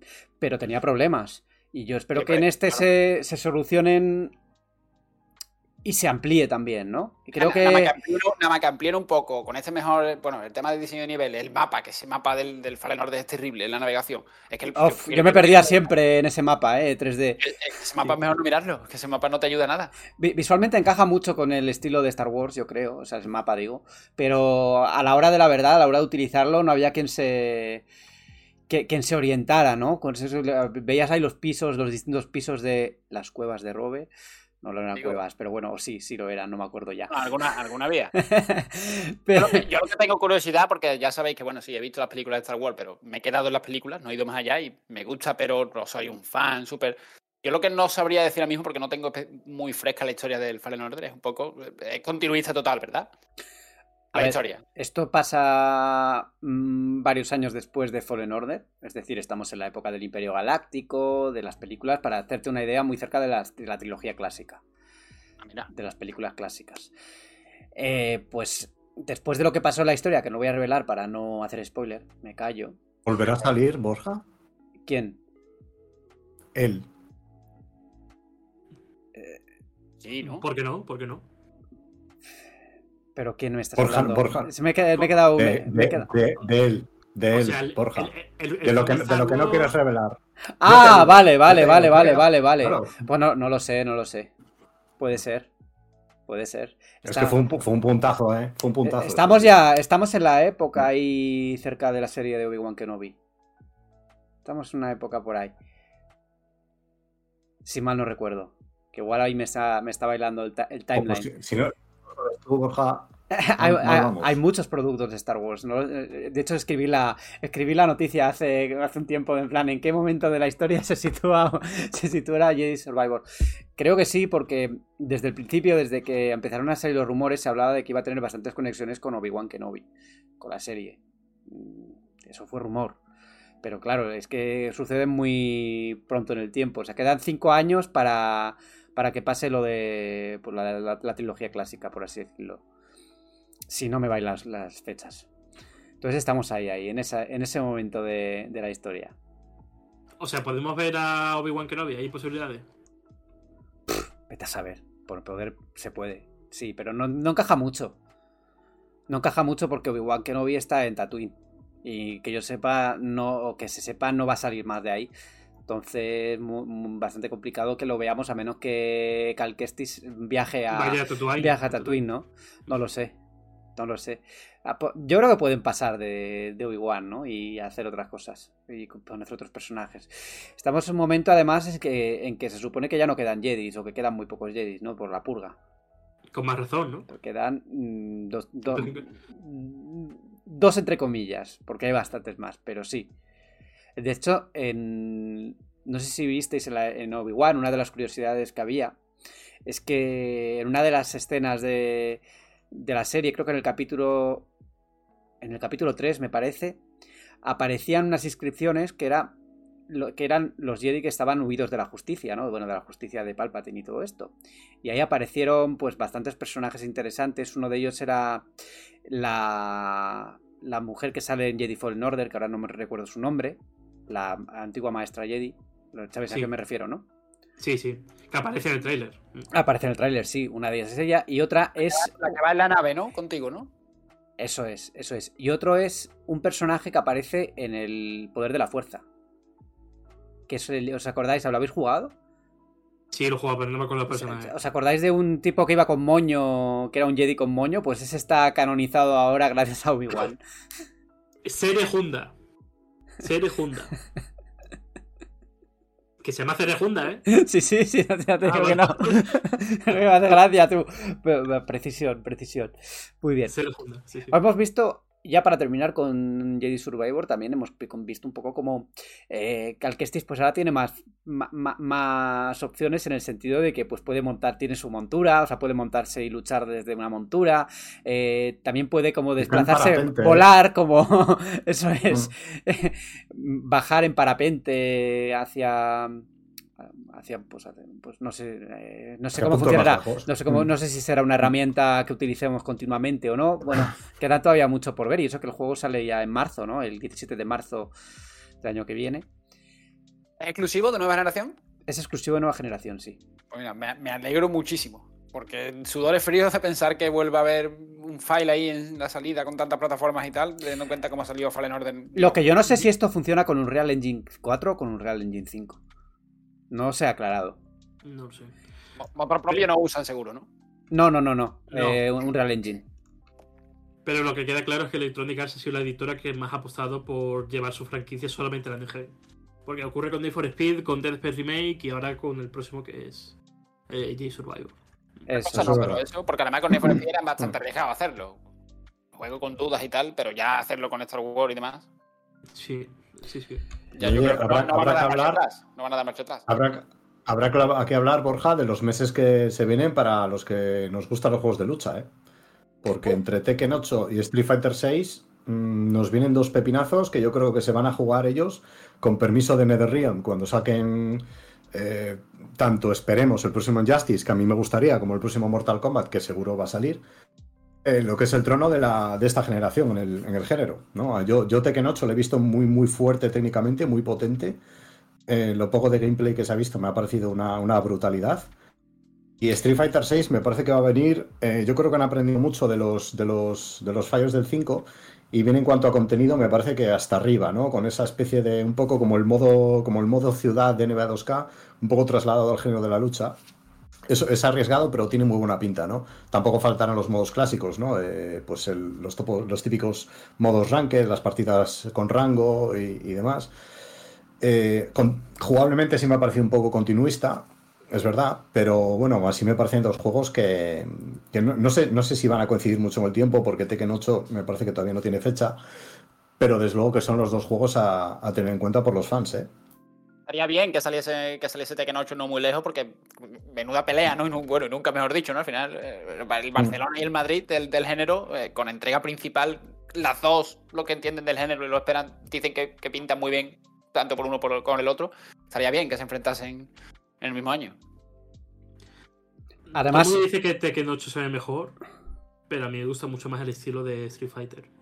O sea, creo que el R-Engine va todo trapo y las animaciones me gustan bastante más. O sea, creo que el estilo, para alguien que no es un fan del género de la lucha, visualmente me atrae más. Es más llamativo. Sí, sí, sí. Mm. Es que Tekken, siempre ha apostado un poco más por el, por el realismo y demás. Es que Tekken es demasiado.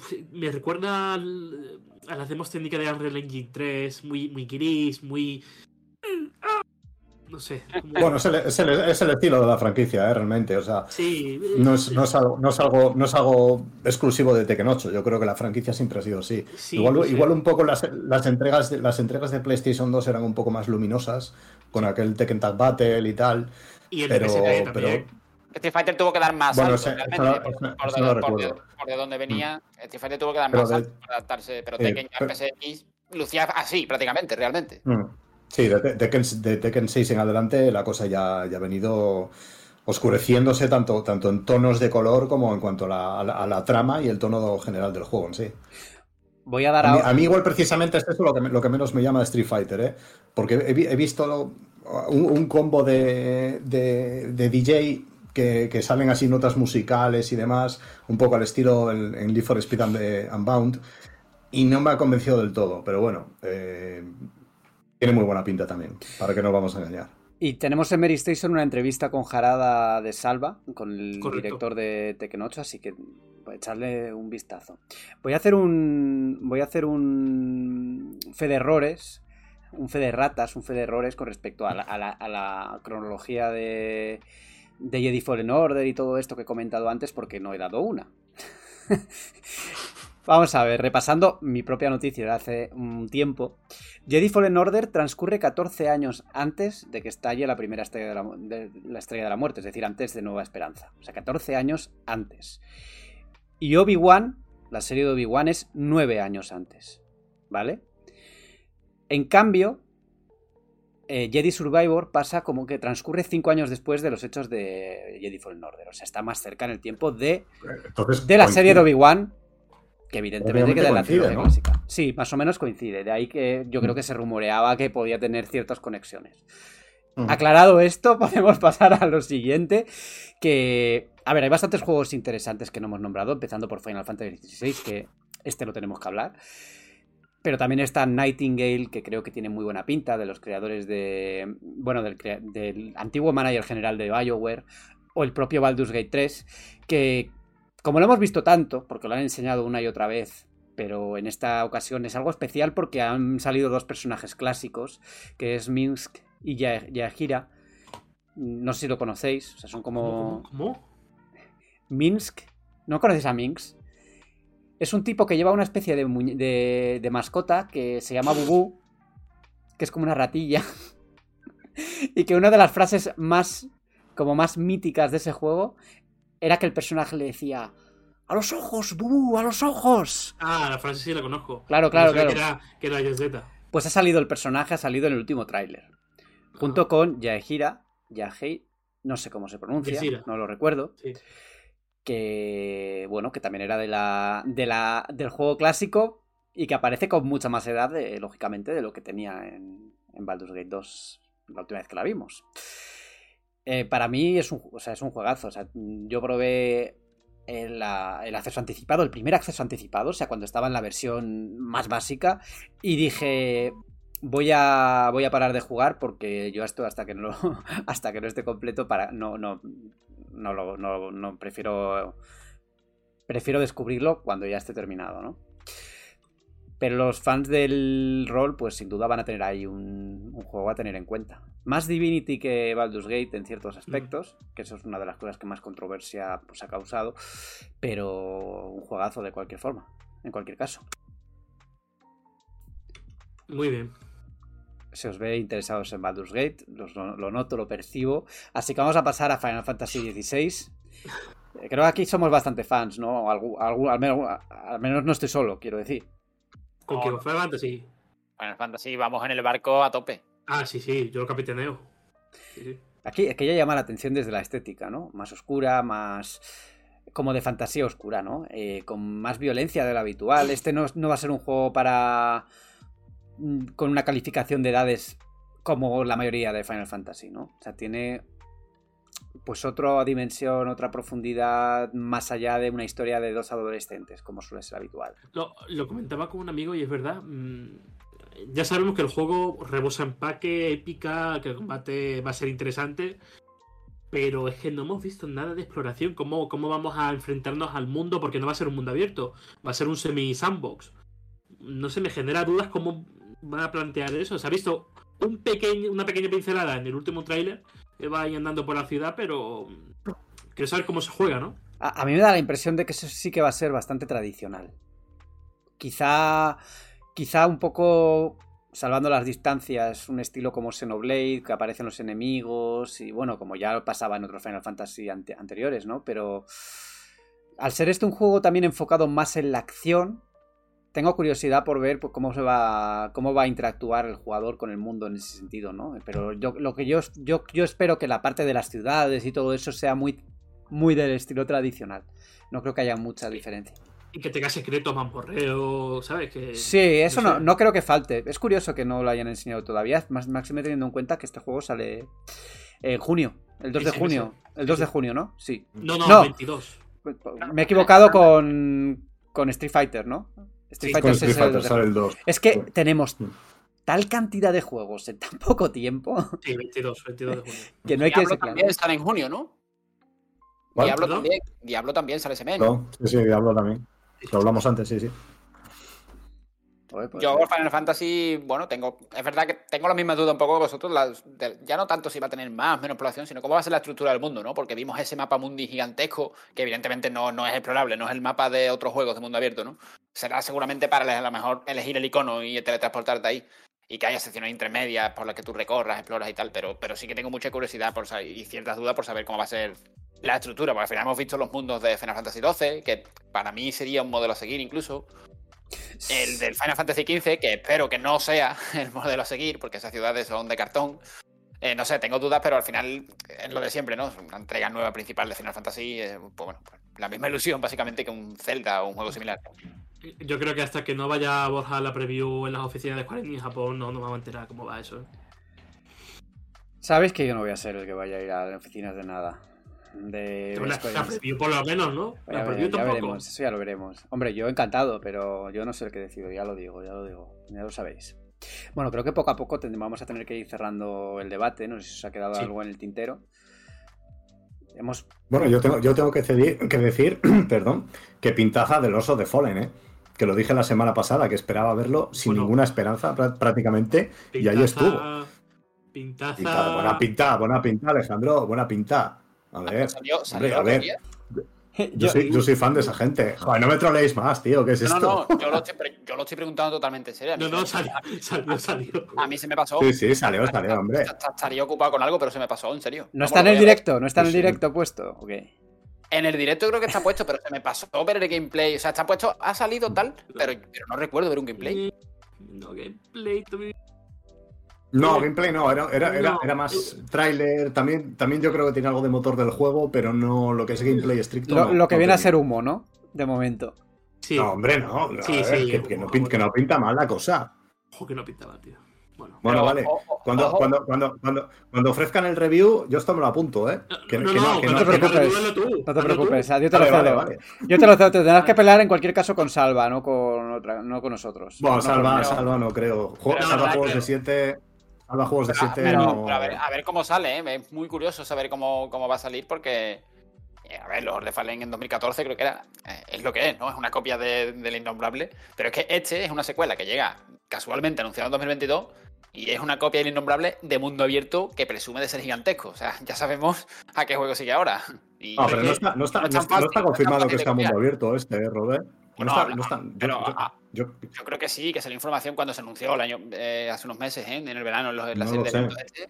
Nos acercamos peligrosamente a volver a nombrar a este señor que, tanto gusta en este podcast. Así que, así que sí, sí, sí. Un inciso, un inciso. No, no, no, no, no, no.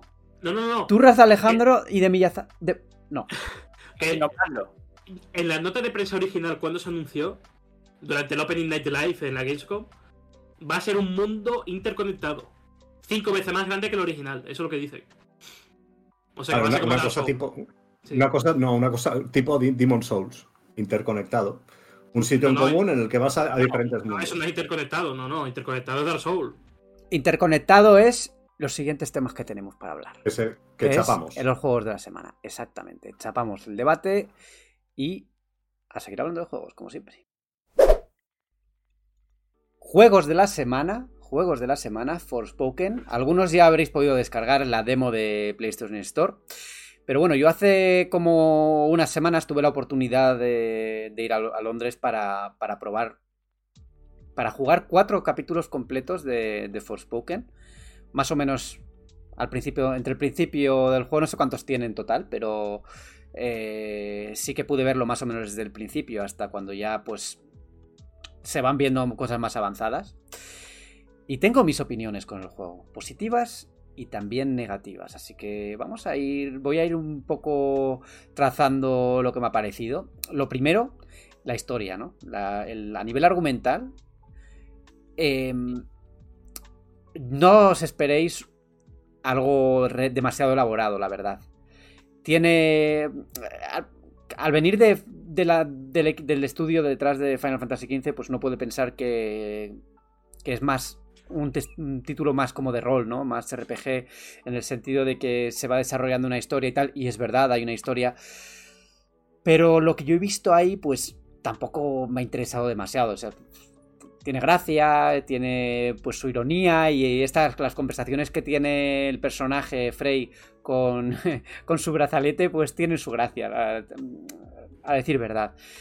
Pero al mismo tiempo pues tampoco tampoco me ha, me ha matado, ¿no? A nivel argumental lo que he visto al menos. Si queréis, ir preguntándome cositas, que, que sé que he probado la demo y así podemos un poco contrastar lo que yo he jugado con lo que vosotros habéis podido probar, claro. Sí, no, mi pregunta es cómo te introduce las mecánicas, porque en la demo te dan tanto la magia de ataque como la magia de apoyo desde el principio y es como un embudo de información en 30 segundos que no te queda nada, nada claro. Quiero saber cómo, cómo te lo introducen en el juego. Pues nosotros empezamos a jugar desde el episodio 2, que es cuando Frey pasa de ese Nueva York al mundo de Asia. Entonces, pues ella llega y ve que le habla el brazalete, cree que está loca, bla, bla, bla, bla, bla. Y ahí empieza nada más, nada más llegar prácticamente, pues tiene que empezar a luchar, ¿no? Ahí descubre que tiene sus poderes mágicos. Y todas esas mecánicas básicas se van implementando a lo largo de ese capítulo.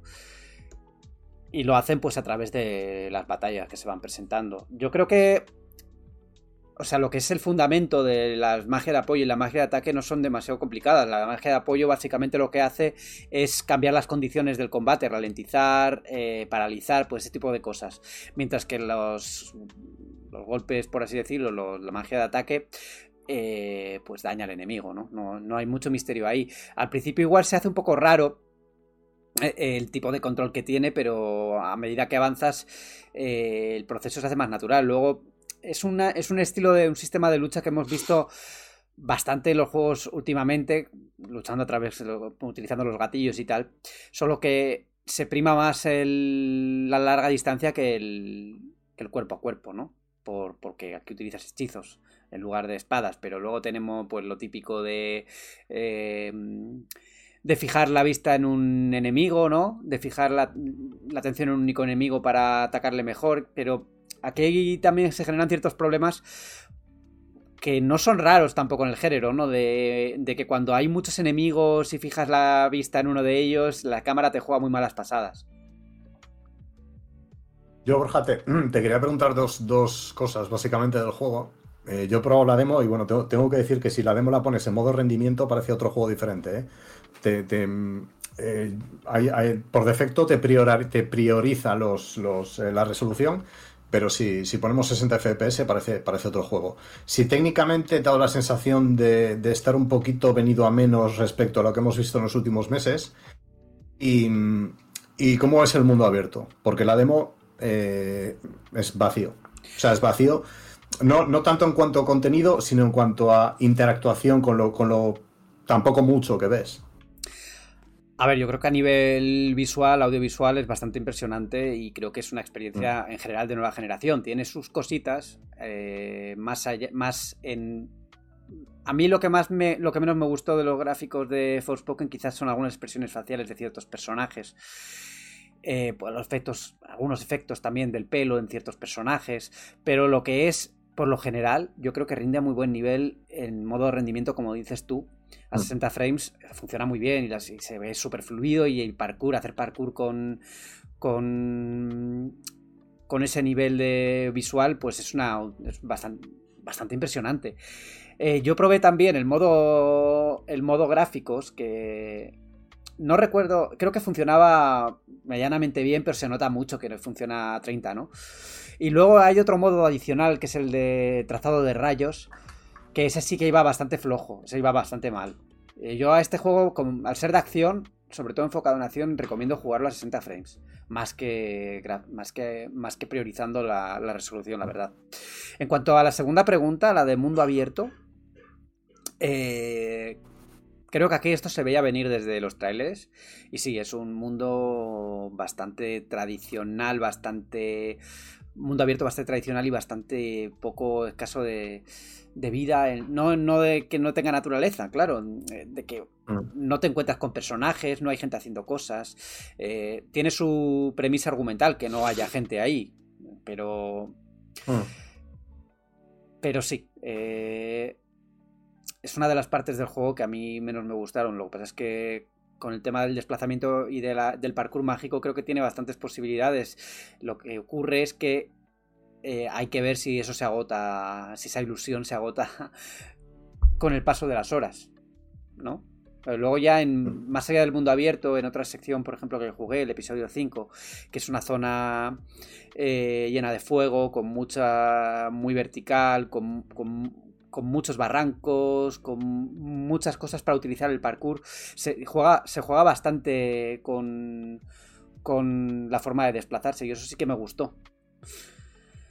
¿Hablaron de una duración aproximada? Más o menos, de historia principal o. Pues no, no yo no lo pregunté y probablemente esté por ahí, ¿eh? en, la red no, lo sé, no lo sé. Dependerá mucho de la habilidad, del modo de juego, que, del, modo de dificultad, eh, de, muchos aspectos. Eh, aquí hay, varios modos de dificultad. O sea, si te quedas atascado no, hay problema, puedes bajártelo en cualquier momento, creo que era en cualquier momento, y luchar con, con más facilidad, por así decirlo, ¿no?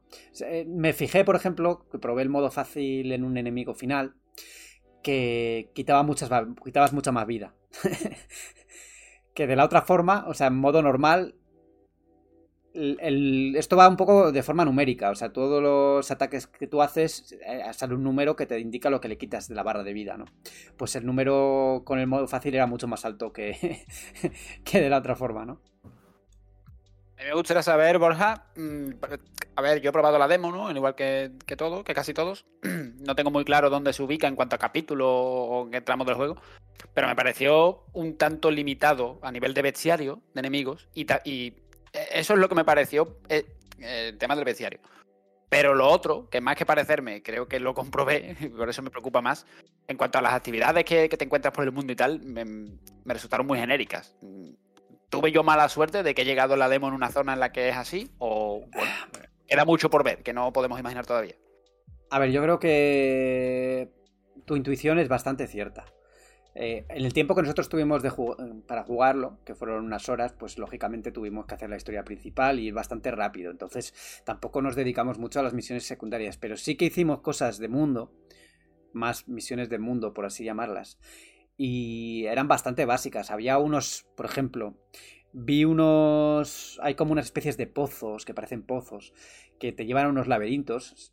Y esto es curioso porque se llaman laberintos, pero realmente es una línea recta que llena de oleadas de enemigos y al final pues tienes un enemigo final que te da recompensa y que yo me imagino que esto habrá un montón de estas misiones en el mundo.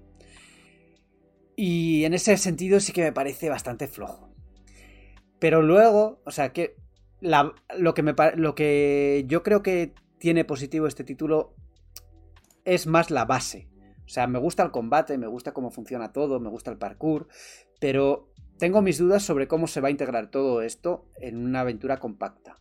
No tengo claro que dentro de unas horas, cuando pasen 5, 6, 7 horas, eh, se me vaya a hacer repetitivo y me vaya a cansar de, este mundo, de este mundo abierto y de lo que plantea. Y todavía no hemos hablado del sigilo. Qué tela. Te iba a preguntar exactamente eso. Esa, cosa que, esa, cosa que, cualquier día la van a meter hasta en el FIFA. Vale. Esto yo diría, no lo puedo asegurar, porque habiendo jugado cinco episodios, pues no puedo asegurar si va a repetirse o no, ¿no? Pero yo diría que es una mecánica única de, de uno de los episodios. Porque no ha vuelto a aparecer. Es justo después de una bueno, de un momento de juego que a mí me impresionó bastante porque luchas contra un dragón enorme y, se ve eso pues increíble. Y claro, después de esa batalla grande, el juego lo que pide es un momento de relajación, ¿no? O sea, unos minutos de, pues, de, no, exploración, de tal y cual. Pero... por razones que no voy a comentar tampoco, terminas en prisión, en la ciudad que igual habéis visto en trailers y tal.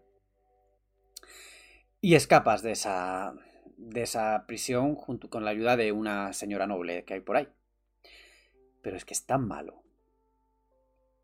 No os podéis imaginar. Es un sigilo tan de PlayStation 2. O sea, tan Yakuza. ¿Eh? Tan Yakuza. Tan Judgment. Tan. en plan. Peor que Judgment. Y. Ya es decir. Pues, pues es reincidente. yo, pensaba, yo, pensaba, yo pensaba que no se podía fallar, o sea, que era como muy. que, que era scriptado, porque era una cosa. Era una cosa que llamaba la atención, porque viene el personaje y te dice, bueno, pues ahora vas a esconderte entre las sombras. Y hay como, pues muy claramente, una sombra delante. Entonces, claro, tú vas a la sombra, ¿no? Pero resulta que a un compañero le pillaron porque se movió justo en no sé qué momento. Pero luego hay un momento posterior en el que un enemigo como que se queda parado delante de ti. y en el momento como, super escritado se da la vuelta. y es como, vale. Es que no se puede fallar, pero sí, sí, sí se podía fallar. Y es, ya os digo, mm, hacía tiempo que no jugaba una parte, una sección tan mala en un videojuego, tan mal integrada.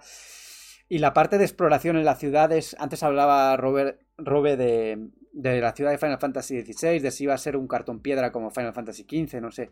Y en este caso, pues es un poco así, muy poca nueva generación en el sentido de, de que de que es una ciudad como hace 20 años, solo que más bonita. Borja, la, pregunta aquí es, eh, ¿apunta a primera decepción de 2023? Depende de las expectativas que lleves en él.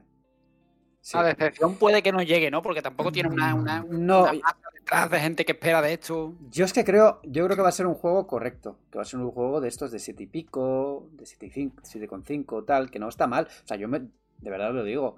Las 6, 5 horas o así que jugué al juego, o no recuerdo exactamente cuánto, mm, yo lo pasé bien y cuando terminó la partida dije, joder, no se me ha hecho largo más que esa parte de, de sigilo. sigilo. Me parece que está bien, o que es muy divertido, que eh, combatir es realmente una experiencia bastante guay, solo que el tema de las oleadas de enemigos también me da miedo.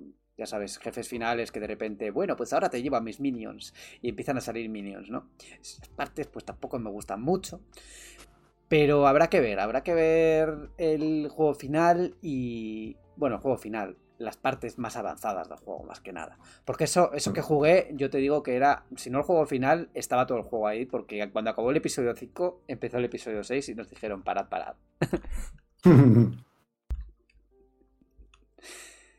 no sé si tenéis alguna preguntita más sobre Forspoken, que me parece que ya más o menos hemos cubierto todo. Hablaremos largo y tendido en el review, si lo hago yo o si lo hace Salva, ya veremos. ¿Quién viene lanzamiento?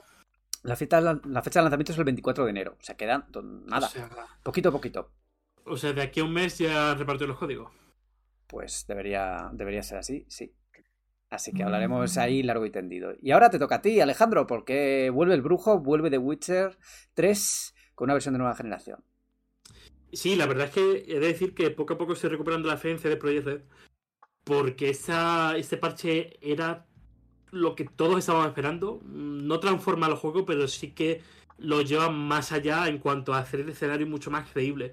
O sea, eh, la cantidad de vegetación que ha añadido, la distancia de carga que ha mejorado, eh, cómo se ve, es que se ve tremendo, tremendo, tremendo. He jugado la versión de PS5 y, es que se te cae, dicho malamente, los huevos al suelo.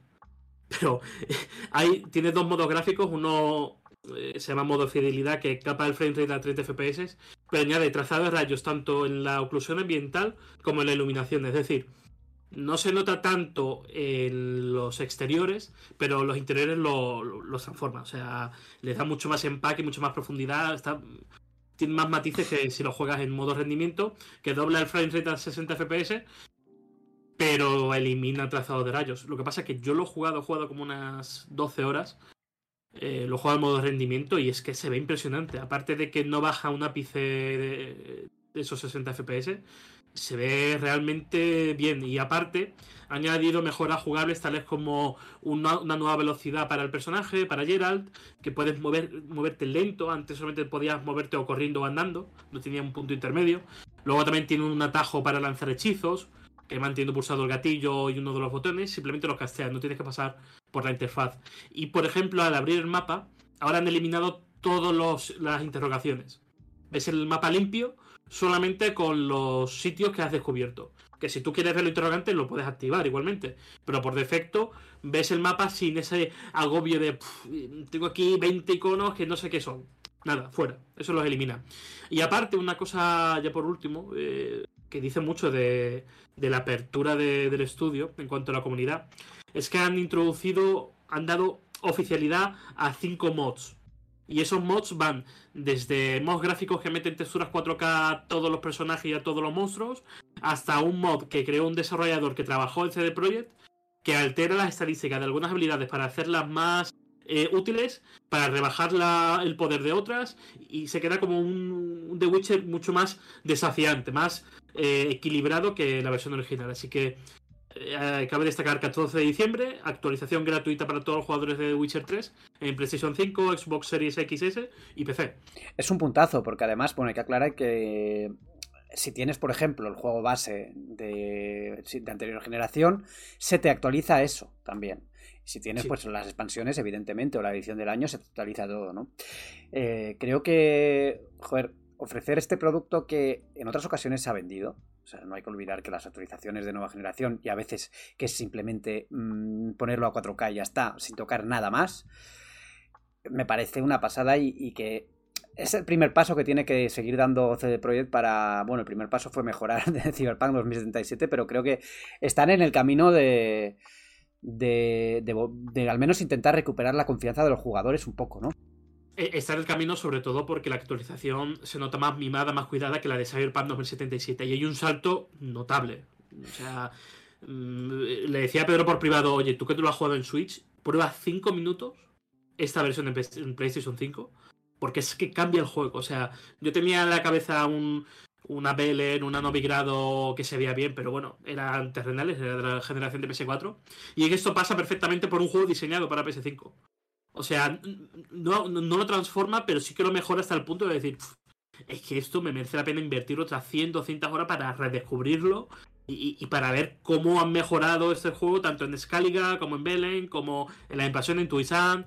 O sea, completamente gratis si lo tienes. A, mí me llamó, me llamó también la atención que hace poco salió una entrevista en Eurogamer que hablaba un poco de, de las pequeñas, pequeñas cositas y pequeños secretos que habían ido añadiendo en esta versión que, joder, por ejemplo, que, el caballo, bueno, que la yegua, que Sardinilla, pues pueda mm, andar para atrás, que pues que el detalle, pues pequeños detalles que de alguna forma, pues, oye, refuerzan todavía más la calidad del juego y, se ve que ahí, pues, han tocado algo más que, que, que, lo, que dos parámetros, ¿no? Que han, que han hecho algo verdaderamente trabajado. Y bueno, este proyecto, recordemos también que empezó en las manos de Saber Interactive y terminó en CD Projekt Red, ¿no? Eh, hmm. Bueno. Que al principio va a salir en el Q2 de 2022 y se ha retrasado hasta el último mes. Ya vemos que por buenos motivos, ¿no? Por buenos motivos, porque ha salido con cero fallos. O sea, es una roca tremenda, ha añadido incluso modo foto, los cosméticos de Netflix, que ahora, por ejemplo, eh, puedes activar el menú principal si los Nilfgaardianos eh, muestran la armadura de Netflix que es completamente oscura o la normal con los toques dorados. Y, le sienta realmente bien es la nueva armadura. Le da bastante empaque. No tiene la cara de Henry Cavill, ¿no? No tiene la cara de Henry Cavill, pero han metido una misión que todavía no puedo decir. O sea, no, puedo decir dónde está ni qué es lo que tiene, pero es cortita, pero yo creo que va, va a agradar a los fans igual es que si después de que se Henry Cavill se, fue, se vaya de la serie, igual le cambian por el nuevo actor, ¿no? Hacen ahí el parche y de repente pierdes a Henry Cavill y se convierte esto un poco en una especie de PT, el que tenga la versión 1.0 de... Bueno, bueno, bueno, bueno. No, pero muy bien, muy contento, ¿eh? De verdad que poco a poco estoy recuperando la fe en el estudio. Porque es que no, es que han cumplido todo lo que han prometido y, yo esperaba menos. Pero es que no, es que no es un remaster, es algo más. Está muy bien. A ver, yo, creo que el trato, el trato que han hecho, que ha hecho CD Projekt con The Witcher 3 ha sido, ha sido fantástico durante toda su vida, porque si no a los pocos meses, al, año y poco, ya pegaron un, remodelado completo a la interfaz y a los menús, que es que parecía otro juego directamente. Porque, porque los menús iniciales que, que aparecieron en la primera versión de The Witcher 3 eran una cosa horrible. Y ahora, por lo que dices, han metido muchas mejoras de estas que se llaman ahora, que yo, yo detesto esa, esa expresión de, calidad de vida, ¿verdad? Detesto esa expresión eh, aplicada a los videojuegos porque no, no le encuentro mucho sentido. Pero bueno, es básicamente eso, ¿no? Lo que, lo que han metido ahora. Sí, sí, sí, totalmente. Y, y bueno, yo lo juego en PS5 y tiene también compatibilidad con el DualSense que yo esperaba bastante más porque el combate no se utiliza mucho, pero sí es cierto que cuando estás con sardinilla notas el cabalgueo en las manos, ¿no? Y, por ejemplo, cuando cumples una misión, notas como el, medallón vibra en las manos y hace como un, como un zumbido ahí. Está, curioso, pero yo esperaba bastante más de, esa compatibilidad. Nos quedamos con, bueno, pues con la nota positiva de, de The Witcher 3 y vamos encaminándonos ya al final del programa. Antes de cerrar el programa, toca por supuesto la sección de Mary Plus, donde vamos a hablar de los últimos acontecimientos en DC. Que todo el mundo estaba. Vuelve Henry Cavill, Superman. Pero. ¿Va a volver Superman de verdad? ¿Va a volver Henry Cavill? Eso lo vamos a ver, ¿eh? Resulta que. Pues. Con el la nueva dirección de DC. Parece que. La primera que ha caído ha sido Wonder Woman 3. Que no va a seguir. Y ahora pues están reestructurando con su plan a 10 años eh, lo que van a hacer con la saga, ¿no? Entonces está por ver dónde encaja ese hombre de acero 2, si es que hay. Hoy, hoy leía una noticia de que... de que... Eh, Gunn había dicho básicamente que, que no que no se cancelaba el hombre de acero 2, pero luego he entrado en el tweet y hablaba más como de Superman, ¿no? De Superman como el personaje, que van a apostar mucho por él. Creo que esto entra un poco en la línea de lo que dijo DC y lo que dijo Warner Bros. Discovery en la, en la reunión de accionistas. ¿Vosotros sois fan de DC a todo esto? Yo soy un poco. Me gusta, pero. No soy un entendido. y no soy del Snyder verso tampoco. O sea, tengo las pelis del Snyder verso, pero.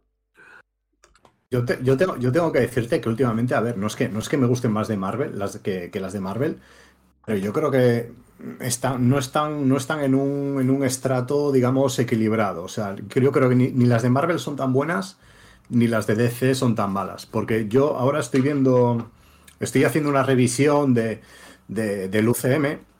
Estoy viendo un poco las pelis que no he visto. Lo, estoy llamando un poco Road to, to Endgame, ¿no? Porque ya sabes que yo Endgame no la he visto, entonces estoy viendo desde el principio todas las que no he visto y viendo de nuevo las que me han gustado.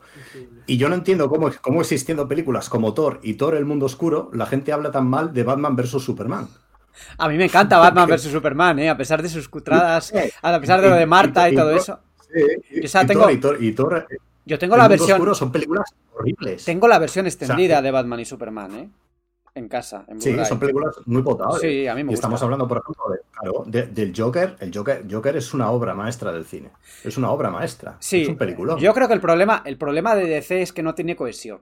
O sea que. Eso es que no, han intentado hacer, un hilo conductor. Han intentado hacer un mm. universo. Lo primero han intentado hacer un universo compartido cinematográfico con el estilo Marvel, pero no les ha salido bien. Y luego, pues a, partir de ahí, han hecho otras series de películas colindantes que no. O sea, ni, ni, siquiera colindantes, que no forman parte de ese mm. universo y que crean pues, pues diferentes versiones de personajes, ¿no? Y ahora lo que van a intentar es un poco darle una mano de pintura o, darle un, van a intentar que verdaderamente haya pues un, una cohesión no solo en el cine, sino a través de videojuegos, a través de otro tipo de soportes, ¿no? Algo que sea transmedia y que sirva pues para, para crear un continuum de películas. Entonces, a partir de ahí, pues tendrán que decidir lo que sigue y lo que no sigue, ¿no? Y trazar un plan en el que evidentemente pues van a caer películas como esta que de Michael Keaton que iba a volver, ¿no? Como Batman en una película nueva. O sea, que ahí tenían un montón de frentes abiertos. Es que es, un poco también absurdo el, tratamiento que hacen de, personajes en concreto, ¿no? Porque el de Batman, yo no sé, habiendo hecho de Batman de Robert Pattinson, se hablaba, como tú dices, de la de. O sea, se hablaba, no, estaba prevista una con Michael Keaton y se ha llegado a hablar incluso del regreso de Ben Affleck. O sea, no, no hay. no hay una coherencia dentro del mismo personaje, que hoy por hoy es el, más popular de DC, además, como es Batman. Y encima, en ningún momento se ha planteado eh, colocar como enemigo de, en una peli de Batman al Joker de, de Joaquín Phoenix. O sea, en ningún momento se ha hablado de ello, ¿no? Ya, enseguida lo descartaron. Entonces yo creo que son, son además oportunidades desaprovechadas. Sí, pero quizá porque no encaja mucho con... o porque tendrían que hacer otra visión muy distinta del personaje, ¿no? O sea, tendrían que hacer un Batman diferente y un, eh, y un Joker pues que encaje con ese, con ese Batman, ¿no? no yo ahí le veo, lo veo un poco de complicado de hacer.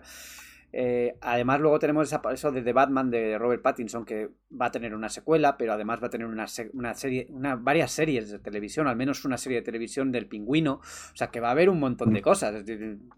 Eso seguirá adelante, yo creo que sí, pero. Pero si quieren construir un mundo cohesionado, por narices, pues esas obras colindantes no tienen mucho sentido ya, ¿no? O sea, intentarán hacer algo que con los mismos actores, con los personajes, y ahí que hablamos de actores, habrá que ver si tiene sentido que se utilicen los actores que estaban en el Snyder verso o si los van a cambiar a todos. Que aquí ya va a haber lío, ¿eh? Porque si hmm. le quitan a Henry Cavill, ya tenés revolución como con The Witcher. Peticiones online. Para que vuelva. A mí, me gustaría saber a quién, a quién ve como Superman Alejandro. A Miyazaki, ¿a quién va a ver? cómo vería Superman? Yo, lo veo bien. No. No estabas, no estabas atendiendo, Alejandro. Si fuera, si fuera, si, ¿verdad? Sí, sí. Si, fuera tu novia, ahora mismo tendríamos una discusión, ¿eh? Te, está, te estaba, decir Michael Keaton, no sé qué. Te, estaba preguntando que a qué actor ves tú eh, como Superman. ¿A Peter Dinklage o a, otro.? No, espera que sigas Henry Cavillaciones. Sí, sí. Ah, vale, vale. Aquí tenemos a un defensor de Henry Cavill. Yo también quiero que siga. El, Superman, el Superman de, de, Henry Cavill a mí me gusta. De hecho, el hombre de acero es de mis pelis de, de favoritas. O sea, me encanta. Y la música de Hans Zimmer también, ¿eh? Eso. Sí, sí. Ojalá, ojalá vuelva el tema principal de, y, ahora Gunn está como dirigiendo un poco el universo de C, ¿no? Me da Sí, es, que es, es como el, uno de los Kevin. Kevin. No me sale Kevin Fates. Kevin Fates mm. de, de DC, lo han definido así. Pero que va, Kevin Feige. El productor de Marvel Studios. El, ah. de Marvel. Bueno, el, que se encarga de trazar la hoja de ruta. Sí, el presidente de Marvel Studios que se hace la hoja de ruta de, pues, de lo que va a ser y de lo que no va a ser todo esto, ¿no? Muy bien. Pues ahí, ahí queda la cosa. Ya, ha participado en DC con, la serie de Peacemaker de John Cena, que está bastante bien. Sí, claro, hizo también Escuadrón Suicida, la 2, la, buena, que es, es muy divertida. Eh, de hecho, Peacemaker me parece un serión, ¿eh? A mí me, yo me, divertí muchísimo con ella. muy divertida, muy divertida. Y espero, espero que esa no se cancele. en principio sí, pero... Con una de las mejores intros de la historia de las, series de televisión. Ahí con el baile y con.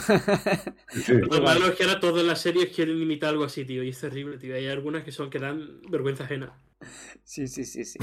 Ahora, ahora yo, ahora sí, eh, volamos como Superman hacia el final del programa, esta vez sí.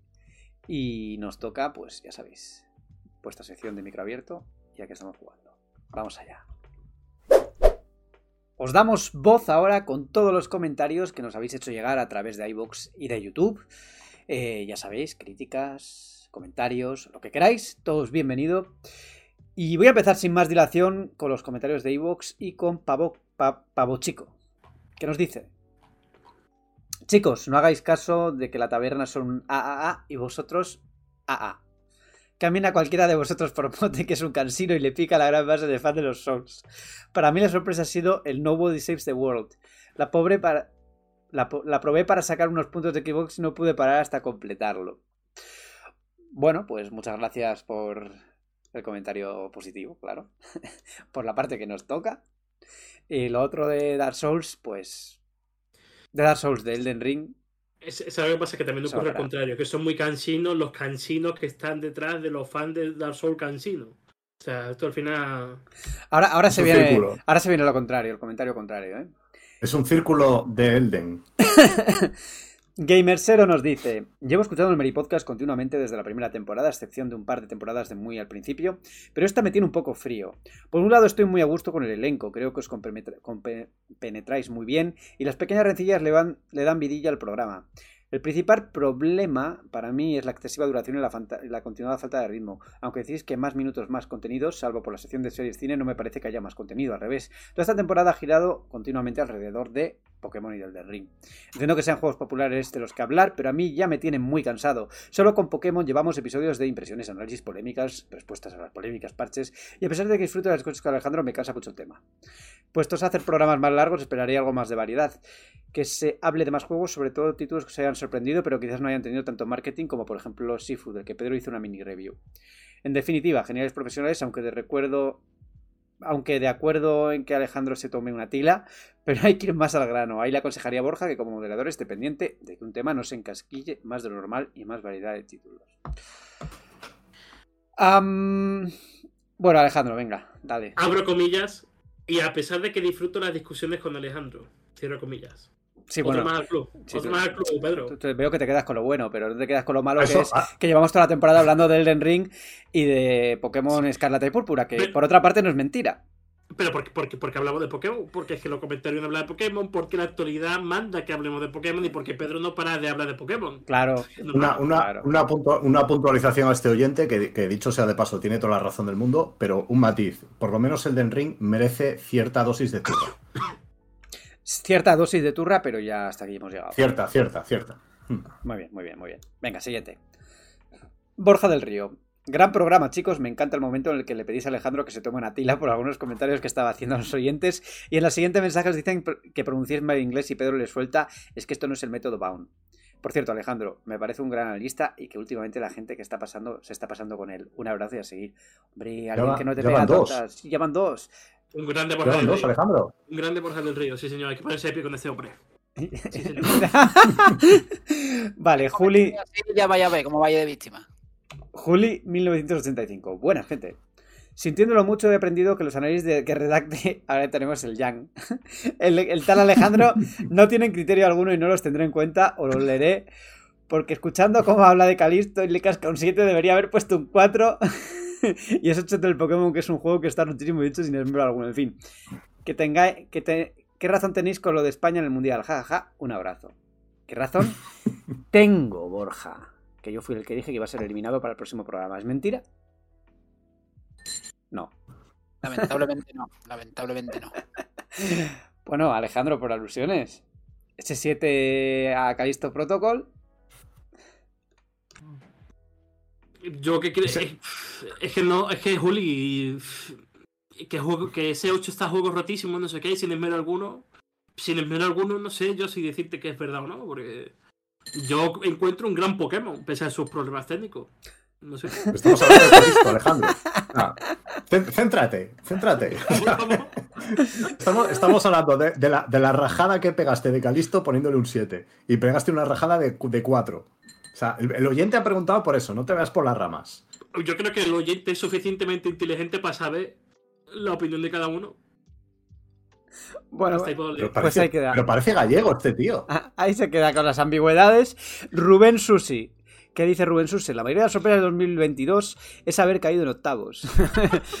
y en serio, para mí Tunic y Stray han sido de lo mejor en indie que he jugado este año con diferencia del claro vencedor de juego del año es Elden Ring que aún reutilizando mecánicas de anteriores entregas han conseguido que nos metamos de lleno en el mundo abierto con un lore para mí increíble. Un poco más que añadir sobre Elden Ring, sobre lo de Stray y Tunic Tunic no lo hemos nombrado y es verdad que es uno de los mayores indies. Y aquí querría destacar también mm. Adult Falls, que me gustó muchísimo, un juego narrativo con un estilo de un estilo artístico que puede chocar y puede no gustar, pero que a mí al final dije, mira, han tirado por algo original y mm, no sé, yo al final, al final cuando ya después de varias horas dije, pues me ha gustado.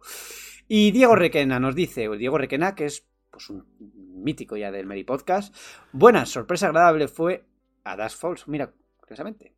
Ni lo considero un juego ni revolucionario ni imprescindible, pero lo jugué en verano y me entró muy bien. Y me pareció como una serie de televisión de esas de las que ves en dos días. También me flipó el Tortugas Ninjas, Raiders Revenge. Un abrazo, cracks. Totalmente cierto. O sea, a mí eh, a, dos, a Falls me entró muy bien. Y ese Tortugas Ninja, pues es un juegazo de acción. La verdad es que no soy muy del género y este Tortuga me lo pasé gracias a Game y muy bien, me gustó bastante. Pedro, YouTube, YouTube, YouTube, ¿qué tenemos? ¿Más, más, Vamos con ello. ¿más tortas, Pedro. Alejandro? Pedro, parece que te van a interrogar, macho. De salud. Bueno, hombre, estoy más, más, más iluminado ahora, ¿no? Mejor. Sí, sí. Venga, empezamos con, con José Alejandro Restrepo Restrepo que dice: Si el próximo juego de terror se lo dan al Alejandro, espero que el próximo Pokémon se lo den a Pedro. Eh, No, José Alejandro, no sé, no, sé, no sé qué te he hecho para que me desees analizar el próximo Pokémon. O sea, eh, no, Pues no sé si te debo dinero o algo. Tú le has respondido, macho. Ya, ya, bueno, no sé. Siguiente, eh, Ricardo Rodríguez, ate- atentos a este comentario, ¿eh? Me hacen reír, piden juegos de excepción, los digo y me dicen que no me gusta nada. Eso es verdad. O sea, Ya está como Pedro. Claro, les- pero le- les decimos que, no- que nos diga juegos de excepción, Ricardo nos lo dice y le decimos, es que no te gusta nada. Bueno, se lo dijo Alejandro, se lo dijo Alejandro. ¿eh? De todos modos, ¿sabe- ¿sabes lo que pasa, Ricardo? Que esta gente son sectarios totales, que no les entra en la cabeza que hay alguien a quien no le gusten los juegos de From Software. Pero bueno, eso es otro tema. Para compensar, y respondiendo a lo que me preguntaron, sí, sí, sí, claro. Lo que me preguntaron, mi juego del año, God of War, sin duda. También me gustaron A Plague Tale, Horizon, Monkey Island, Callisto, Scorn, Pentiment, Grounded. Juegos que me sorprendieron, me sorprendieron gratamente. The Planet Crafter, Stray, todos los de las tortugas, colección y el nuevo, me ganó la nostalgia. Anuncios de The Game Awards, la fecha de Baldur's Gate 3, la fecha de, Diablo 4, Hades 2, DLC Horizon. Resumo cuanto puedo y que se entienda. Perdón. Saludos chicos, sigan así. Pues nada, Ricardo, un abrazo. Alejandro, esas caritas que pones, que son los No, oyentes, ¿eh? No, a Ricardo, joder, Ricardo es un grande, si siempre responde, pero yo, yo- yo le recomendaría que se comprara Bonoloto, que seguro que le toca. Porque vamos. Eh, no, este, este, este comentario le puso después de los anuncios, Alejandro. Quiere, quiere decir los que más le gustaron. Ah, No, no, son, no son pronósticos. es Ah, que, si, vale, es que si, hace, vale, vale, si, hace- vale. si acertó esto, que me, que me diga el número y me compro yo tres boletos o cuatro. Claro, claro, hombre. claro, claro. Vale. Bueno, siguiente, JDMR. Otro habitual también por aquí. Bueno, estos últimos programas me habéis citado y tengo que dar las gracias por haberme dado la oportunidad de compartir mi opinión, ya que con micro no puedo hacerlo. Habéis abierto un montón de melones, pero me es casi imposible marcarlos en un comentario, así que me voy a centrar en Elden Ring y el análisis de Alejandro de, allá por febrero de este año.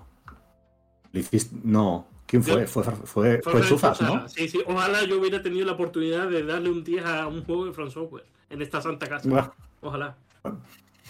Alejandro, te quiero preguntar si tu 10 a Elden Ring lo mantendrías actualmente habiendo Sí. ya pasado casi un año. Reco- Sí. Reconozco personalmente que a mí también me parece un 10, pero a día de hoy te explico mi posición. Bueno, nos ha quedado claro. Eh, que bueno, que el análisis no, le- no lo hiciste tú, pero lo, lo hubieras puesto un 10 igualmente. Dice, la fórmula Souls que bebe del mundo abierto del último Zelda, es decir, sin iconitis, más exploración, sorpresas, etcétera, pero sin ser tan sesudo como el de Zelda. Me refiero a que el Zelda, recuerdo que si usabas un poco la lógica y exploración, acababas resolviendo las misiones, pero en Elden Ring es demasiado ambiguo, siendo generoso. No hay lógica que valga, sino golpes de suerte para encontrar un NPC y resolver sus historias o tirar de internet, porque si no lo veo casi imposible y me resulta frustrante. En un Souls te lo puedo comprar porque es más cerrado, pero en este al ser un mundo abierto, para mí es un fallo. Y por favor, que no venga nadie vendiendo historias de visión del autor, que eso mismo se decía al principio del tutorial, que algunos jugadores no lo encontraban y se corrigió con un parche. ¿Dónde está la visión del autor ahí? El mundo abierto, increíble, pero ya el último tercio demasiado largado. Ya cuando pasé por la zona del volcán y de nieve, tenía ganas de que acabara ya, por Dios. Repetición de jefes finales que, en fin, quien lo haya jugado me entenderá. Que por cierto hay un jefe, espíritu del árbol ulcerado o algo así se llamaba, de los repetidos en la zona justo antes de combatir con Malenia, que es opcional, pero está en una zona que me parece horrible. Es un círculo envenenado y que encima hay un precipicio donde te despeñas si quieres esquivar un poco, porque encima el jefe es de los grandes. No sé quién fue el responsable, pero Miyazaki ahí como director del juego la cagó bastante. Y otras cosas más, pero que si no, no acabo. Yo no me dedico al análisis profesional ni a meter de videojuegos, no tengo ni idea de los protocolos de las diferentes revistas ni nada. Pero desde que tengo uso de razón juego a videojuegos y para mí el Ring sería 9. Repito, mantienes tu 10 Alejandro habiendo pasado los meses Sí. y voy a, y voy a seguir el consejo de Alejandro de abrirme un blog y lo voy a basar en rebatir todo lo que diga. Con todo lo que dijo en un programa anterior del Last of Us original de PS3, casi se me salen los pulmones del pecho. Es broma, ¿eh? Como siempre, buen trabajo, buen rollo y a pesar de que muchas veces no estoy de acuerdo con Alejandro, le da salsa virilla al programa este año. A seguir así. Siento algunas faltas de ortografía y de coherencia, escribo desde el móvil y es un coñazo. Pues nada, un saludo JDMR y ahora eh, dejamos que conteste Alejandro. Por sí, no, hay que decir JDMR que gracias por tu comentario lo del hazte un blog es una frase hecha, o sea, no hace falta que te lo crees literalmente. Pero que eso, que simplemente pues una forma de, de debatir que no estoy de acuerdo con lo que decía. Mm, mundo abierto de Elden Ring. Mm, es que yo, repasando todos los juegos que he jugado en los últimos 10, 15 años, es que no, no se me viene a la mente ningún juego que consiga sorprenderme cada 5 minutos durante 80 90 horas es lo que ocurre con el Ring. Se repite jefe final y sí, pero también es una forma de hacer que los usuarios menos avezados en, la experiencia Souls consigan poco a poco introducirse a las mecánicas. Por eso también es importante la introducción de las cuevas, de las mazmorras opcionales, porque es una forma de progresar y no quedarte atascado como ocurriría en los Souls más lineales. Eh, no sé, yo si lo hubiera analizado lo hubiera dado un 10 y sigo manteniendo que es un 10. Es una obra que que resume la culminación del trabajo de un tipo llamado Hidetaka Miyazaki, que con esfuerzo, cariño y dedicación ha conseguido no solamente ser un referente para la industria, sino también un referente para todos los que amamos el videojuego. De, todas formas, os, quería, os quería comentar respecto a esto. Eh, el otro día vi un tweet que le di, le di favorito para no perderlo, de Power Bazinga, me imagino que os suene. Es un, es un creador de contenido muy, muy prolífico de, juegos de From Software en general. Y preguntaba, ¿por qué razones dejasteis de jugar al Den Ring? Es pregunta para un vídeo. El tweet va por 2.105 respuestas, ¿eh? O sea, hay 2.100 y pico personas que han, que han respondido por qué dejaron de jugar al Den Ring. O sea que, cuidado, tiene, tiene sus detractores también. Bueno, pero, pero, pero ha vendido 20 millones. Es decir, lo han probado el triple de personas que a otro Soul y evidentemente que la han dejado. Si de dar Soul de 7 millones la dejaban 2, imagínate este, que, encima dura 100 horas. Pero, pero tú, Roberto, que ya que has sido el encargado de la guía del Den Ring y has sido una persona que ha escrito en esta santa casa sobre el juego, ¿qué te parece el comentario de JDM? O sea, ¿tú compartes un 10 o cómo lo ves? Yo el 10 sí lo comparto, por supuesto, porque, bueno, es uno de los juegos favoritos en mi vida. Pero aparte sí que me gustaría hacer un matiz que se suele decir mucho lo del tema de la repetición de jefe, pero no se dice tanto que repitiendo jefe tiene 50 jefes más diferentes que el 99% de juegos que existen. O sea, se repiten jefes, pero tiene 140 jefes. Mientras que hay juegos como uno que ha salido hace poco, que se ha nombrado antes por aquí, que es de miedo, del espacio y tal, eh, dura 8 horas, tiene 4 jefes y 3 de ellos es el mismo. bueno, de miedo. prefiero, prefiero repetir 30 jefes teniendo 150 en un mundo sin precedentes que nadie ha hecho a, repetir 3 en un juego que dura 6 horas y tiene 4. O sea, que eso no, eso no se suele decir. Venga, demasiado, demasiado texto del Den Ring. Siguiente comentario. Sí. Bueno, siguiente comentario de Kurichev. Buen comentario este, eh, cuidado. Devuélvanle a Kratos las piernas para que pueda volver a saltar en batalla. Al Calisto le falta voluntad de vida. ¿Cómo debe ser el Elden? Es campeón. Chupen limón. Último, no lo entendí lo último, pero me ha hecho gracia. Pero vamos, yo le devolvía. Bueno, y vale, sí, vamos a devolverle también la lengua a Link, pero no, claro, que nunca he tenido, así que. Bueno, gritar grita, pero bueno. Sí, no. Sí, más o menos. Venga, siguiente. Bueno, eh, Álvaro nos, pone dos emojis, un pulgar así y sacando bíceps. Eh, suponemos que es algo bueno. Gracias, gracias Álvaro. Y José Alejandro Restrepo Restrepo vuelve a comentarnos de nuevo, nos dice, hablando de edades, yo tengo 42, jaja, soy un chaborruco. Bueno, pues estás en lo mejor de la vida, José Alejandro, ¿para qué nos vamos a engañar? Eh, está perfecto para ponerte con Pokémon Escarlata y descubrir una saga inmortal que mueve millones. Sí, sí. Tenemos más comentarios. eso, es todo, Borja. Pues eso, es todo. Ya se acabó la turra del Den Ring, espero. A menos que Robe haya empezado a jugar de nuevo al Den Ring y nos tenga aquí. Robe, ¿a qué has estado jugando? Me bajé el Den Ring hace tres días para probar la expansión de los Coliseos, que es nueva, es gratis hace tres días. Oh, también, es verdad, que por, también es verdad que por primera vez en mi vida voy a criticar algo del Den Ring y la verdad es que a lo cuestión de 20 minutos me aburrió, porque no tiene, no aporta prácticamente nada más allá de eso, de luchar en el Coliseo contra otras personas, punto. Pero es que no, entiendo qué tiene que aportar, porque simplemente Hombre, es una demostración... Que, tenga una recompensa, ¿no? Por ganar combate, que, me, que menos, ¿no? una tabla clasificatoria con puntos donde me diga cuántas veces he jugado. No sé, alguna cosilla se le puede meter. Pero es que las recompensas de los juegos dirigidos por Hidetaka Miyazaki eh, son donde te tienes que superar tú mismo al contra el rival. Robe, Robe, eh, ¿qué más? ¿Has jugado algo más? Pues mira, he completado la Pokédex, los 400 Pokémon de Pokémon Escarlata. Madre mía, madre mía, Ah, chaval. Tengo una, tengo una captura que luego la voy a subir con el diploma, donde pone mi nombre de entrenador. Del ¡Tiene el diploma! ¡Tiene el Tengo diploma! el diploma, tengo el diploma. Hacía 20, 20 años Un marquito, que- no un conseguía yo marquito de la diploma. pared. La tres segunda, programas. Tres la programas dedicados a Pokémon y tiene el diploma de la Pokédex. la Toma. segunda Pokédex que completo desde, bueno, pues desde la generación que he cambiado los Pokémon con Cable Link en la plaza con los amigos. Así que imaginaos. Es que a lo mejor los que le dimos un 8 cuando salió no estamos tan locos. Pedro. Porque debajo de esto hay cabeza. Pedro, como me hables de Pokémon o del Learning, me echo a llorar aquí. No, O sea, yo no, no, no, tranquilo, Borja, tranquilo. Yo estoy. He, he he seguido, he seguido con God of War Ragnarok, que tengo una partida guardada justo antes del final, y estoy así. Estoy así. Y también he probado la versión para móvil de, de Vampire Survivors, que es veneno total. Es veneno total. O sea, si, si tenéis otra manera de jugar ese juego, mejor. Porque la de móvil, eh, entre el control horroroso, Y, y eso plantando que se el juega con- ahí donde mueves al personaje, y, Y el- y eso el que- rango de visión que es enano, el juego, el- la versión de móvil es horrible. Horrible total. No lo esperaba yo eso, porque teniendo en cuenta que, que de los poquísimos juegos que se controla el 100% con un, un botón, solo hay un, un control en todos los juegos. Pero claro, No, pero es que moverte, me- para eso- esquivar eso- ahí. uf. Claro, y eso, eso de tener plantado el dedo en la misma pantalla donde estás intentando esquivar, pues no es, no es muy cómodo. Así que. Pero. Porque estás pero aún así lo estoy. lo estoy- le- Porque, porque eso, porque Alejandro, ¿tú, ¿tú le has jugado? ¿Le has terminado? No, no sé, que no lo he jugado, sí. Es que tú- cuando salió God of War estaba jugando al Calisto. Esto, eh, mira, eh, me tengo que frotar los ojos porque no me, no me creo lo que estoy jugando, Alejandro. No me lo creo. Pero ¿de qué de malo? No, no, no, no. Todo lo No, contrario, no, hombre. De, de- Ah, de- vale, de- vale, vale. de una, de una- de una cosa tremenda, pero tremenda totalmente. Yo Y estoy, es el final, y estoy ahí que, uff, claro. yo estoy Es también impresionante. Mm. Sí, yo, yo también estoy con God of War Ragnarok, la verdad, pero con muchas menos horas que Pedro. Y me está gustando muchísimo. Eh, es bastante mejor que el original. Y el troll no está por todas partes. No. De, de- de- de hecho, hay pocos y tardan horas en salir, ¿eh?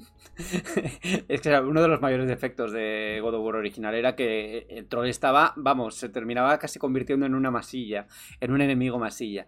Pero es, este juego es mejor a todos los niveles, o sea, desde el combate hasta, no sé, es como... A mí me ha sorprendido para bien, pensaba que iba a ser todavía más continuista y, y veo que, que, que incluso gráficamente sí que he notado un salto bastante grande con respecto a- al original. En PS5. Hay, hay un salto, hay un salto. Ah, Sí, sí. Por lo artístico también, lo variado, lo, lo ambicioso que es, hay- un salto. O sea, es que lo hay. Borja, ¿no te, no te ha pasado, no te ha pasado, eh, perdón porque igual nos extendemos, pero creo que es un comentario que vale la pena hacer. Que mm, yo, yo el primero lo jugué muy directo al grano, eh, de- y, y una vez acabado no fui a por las Valquirias ni nada. Pero en este, en cuanto te sale una misión secundaria o un camino opcional, dices, voy a hacerlo porque igual me pierdo algo gordísimo. Sí, porque... ¿No, te ha pasado en Sí, este? porque en este juego está todo. O sea, las historias secundarias te aportan bastante más a nivel argumental sobre el personaje, Mm. ¿no? Es que Eh, son buenísimas. Eh, Y yo, yo en el original no hice lo de las Valkyrias, no terminé lo de las Valkyrias, pero sí hice bastante cosas secundarias y no es para nada igual. O sea, esto es mucho más, mucho más potente. Mm, Sí, sí. O sea, aquí recomiendo hacer las misiones secundarias. Mm. Merece es la una pena. pena. Si lo pensáis en frío, Borja y Pedro y tal, es que, eh, bueno, tal, todos, no digo Alejandro que no lo, ha- no lo ha empezado todavía, pero que, que sería una pena tremenda no hacerlo secundario, porque es que se me está viniendo a la Sí. cabeza que ya, bueno, un par de semanas que lo terminé entero. Eh, es que no es ya decir, bueno, esa misión secundaria me aporta argumentalmente. tal. Es que hay misiones secundarias que te llevan a sitios nuevos, con Mm. una hora de, de- de derroche de lugares nuevos y enemigos nuevos, inéditos, que, que solo vas a conocer si haces esa Sí. misión secundaria. Que te puedes pasar Hay, el juego. hay- hay un reino, hay un, hay- hay un reino que está dedicado exclusivamente a contenido secundario. Solo un reino. Es tremendo, es abierto, Sí. complejo, variado, vuelves más, en más de una ocasión. O sea, es que no me imagino terminar ese juego sin, sin disfrutar de las tres horas o cuatro de contenido de ese reino que, que- que valen como si fuese una expansión, digamos. Total. Sin duda, un juego mágico, un juego mágico, fantástico. Nos despedimos para hasta la Pero, semana que ¿y viene. yo? Uy, pero si tú ya has hablado suficiente. Pero, pero si no he dicho mi juego. Bueno, Alejandro, está sonando ya la música. Te voy a dejar decir tu juego ahí muy rápidamente. y vamos cerrando. The Witcher 3. Muy bien, Eso gusta. ahí. Pues ya está, pues ya está, pues ya está. Alejandro, Sí, sí. eh, nos vemos la semana que viene. Recordad, es el último ya programa hasta después de Navidades. no nos vemos en, en un par de semanas. No sé todavía cuándo volveremos. Eso ya lo, lo iremos, lo iremos eh, viendo con las vacaciones y todo eso. Pedro. Pues nada, muy contento, muy contento porque además eh, el próximo Mary Podcast yo lo voy a grabar estando de vacaciones. Así que voy a hacer el esfuerzo de estar aquí con todos vosotros. Y, ¿Lo vas a grabar desde dónde? ¿Desde Hawái o algo? No, no, desde aquí, desde aquí, desde aquí. Lo voy a, lo voy a grabar desde aquí, desde casa. Llegó, llegó un, un, en un intento por hacer la contra de lo que, de lo que hice la semana pasada, a ver si, si podemos grabar con Francia como campeona del mundo. ¿Qué? ¿Vas con ¿Oh? Francia? Oh, Estoy haciendo, estoy haciendo lo contrario, lo contrario, Alejandro. Se está haciendo para que no gane, ¿no? Claro. O sea, para Ah, hacer gafo. Ah, vale, vale, vale. Yo. ¿Cómo ver, con Fra- cómo- cómo ver con Francia? ¿Por qué me has tomado? Pero si con- estabais, si estabais todos ahí Claro. rogando con que, con, con- con que Mbappé, Mbappé. fuera al Real Madrid y cuando, y cuando no se ha ido, pues ya chaquetero, luego queremos fuera. Que no vuelva. ¿Tú qué, con, con quién crees que voy, Alejandro? Hombre, Con, con, con los que le han llorado a Mateo durante una semana. con Aquí- la Argentina, con la Argentina igual que yo. Y Ah, no soy sí. el Barça. Y no soy el está, Barça. Ahí está. Soy de su santidad Leo Messi. es que, Sí. es que además en el, en el layout del Meri Podcast aparece la camiseta del Madrid arriba y la camiseta del Barça abajo. Mm. Eh, queda ahí muy, muy curioso esa camiseta que ya sabes que a mí el Real Madrid no me gusta mucho. ¿eh? Y verlo ahí todas las semanas, al menos no es blanco y no se nota, puede ser cualquier otro equipo porque como no se ve el escudo, pues puede ser cualquier cosa. Oye, Borja, sí, ha- hablamos mucho de fútbol y tal, pero normalmente tú no, tú no serás del Sevilla, ¿no? No, Del Sevilla. del Sevilla. había que informarse, había que informarse. Yo sé de la Real Sociedad. De la Sevilla nada. Sí, Buen equipo, la Real. sí, Sí. Bueno, Robe. Nos vamos ya, ¿no? Nos vamos Nos ya. despedimos ya. Vamos ya. pues nos vemos la semana que viene. Encantado de haberte tenido esta semana también por aquí. Lo mismo digo. Pues eso, ya es el momento, ¿no? Podéis escucharnos en iBox, en YouTube, en Spotify en Apple Podcast. Esta semana, si no me falla la memoria, hay Meri Podcast Retro también. Si no me falla la memoria, puede ser, pero creo que sí. No sé el tema, así que en unos días lo, lo descubrimos. Nos vemos. Adiós, adiós, adiós, adiós.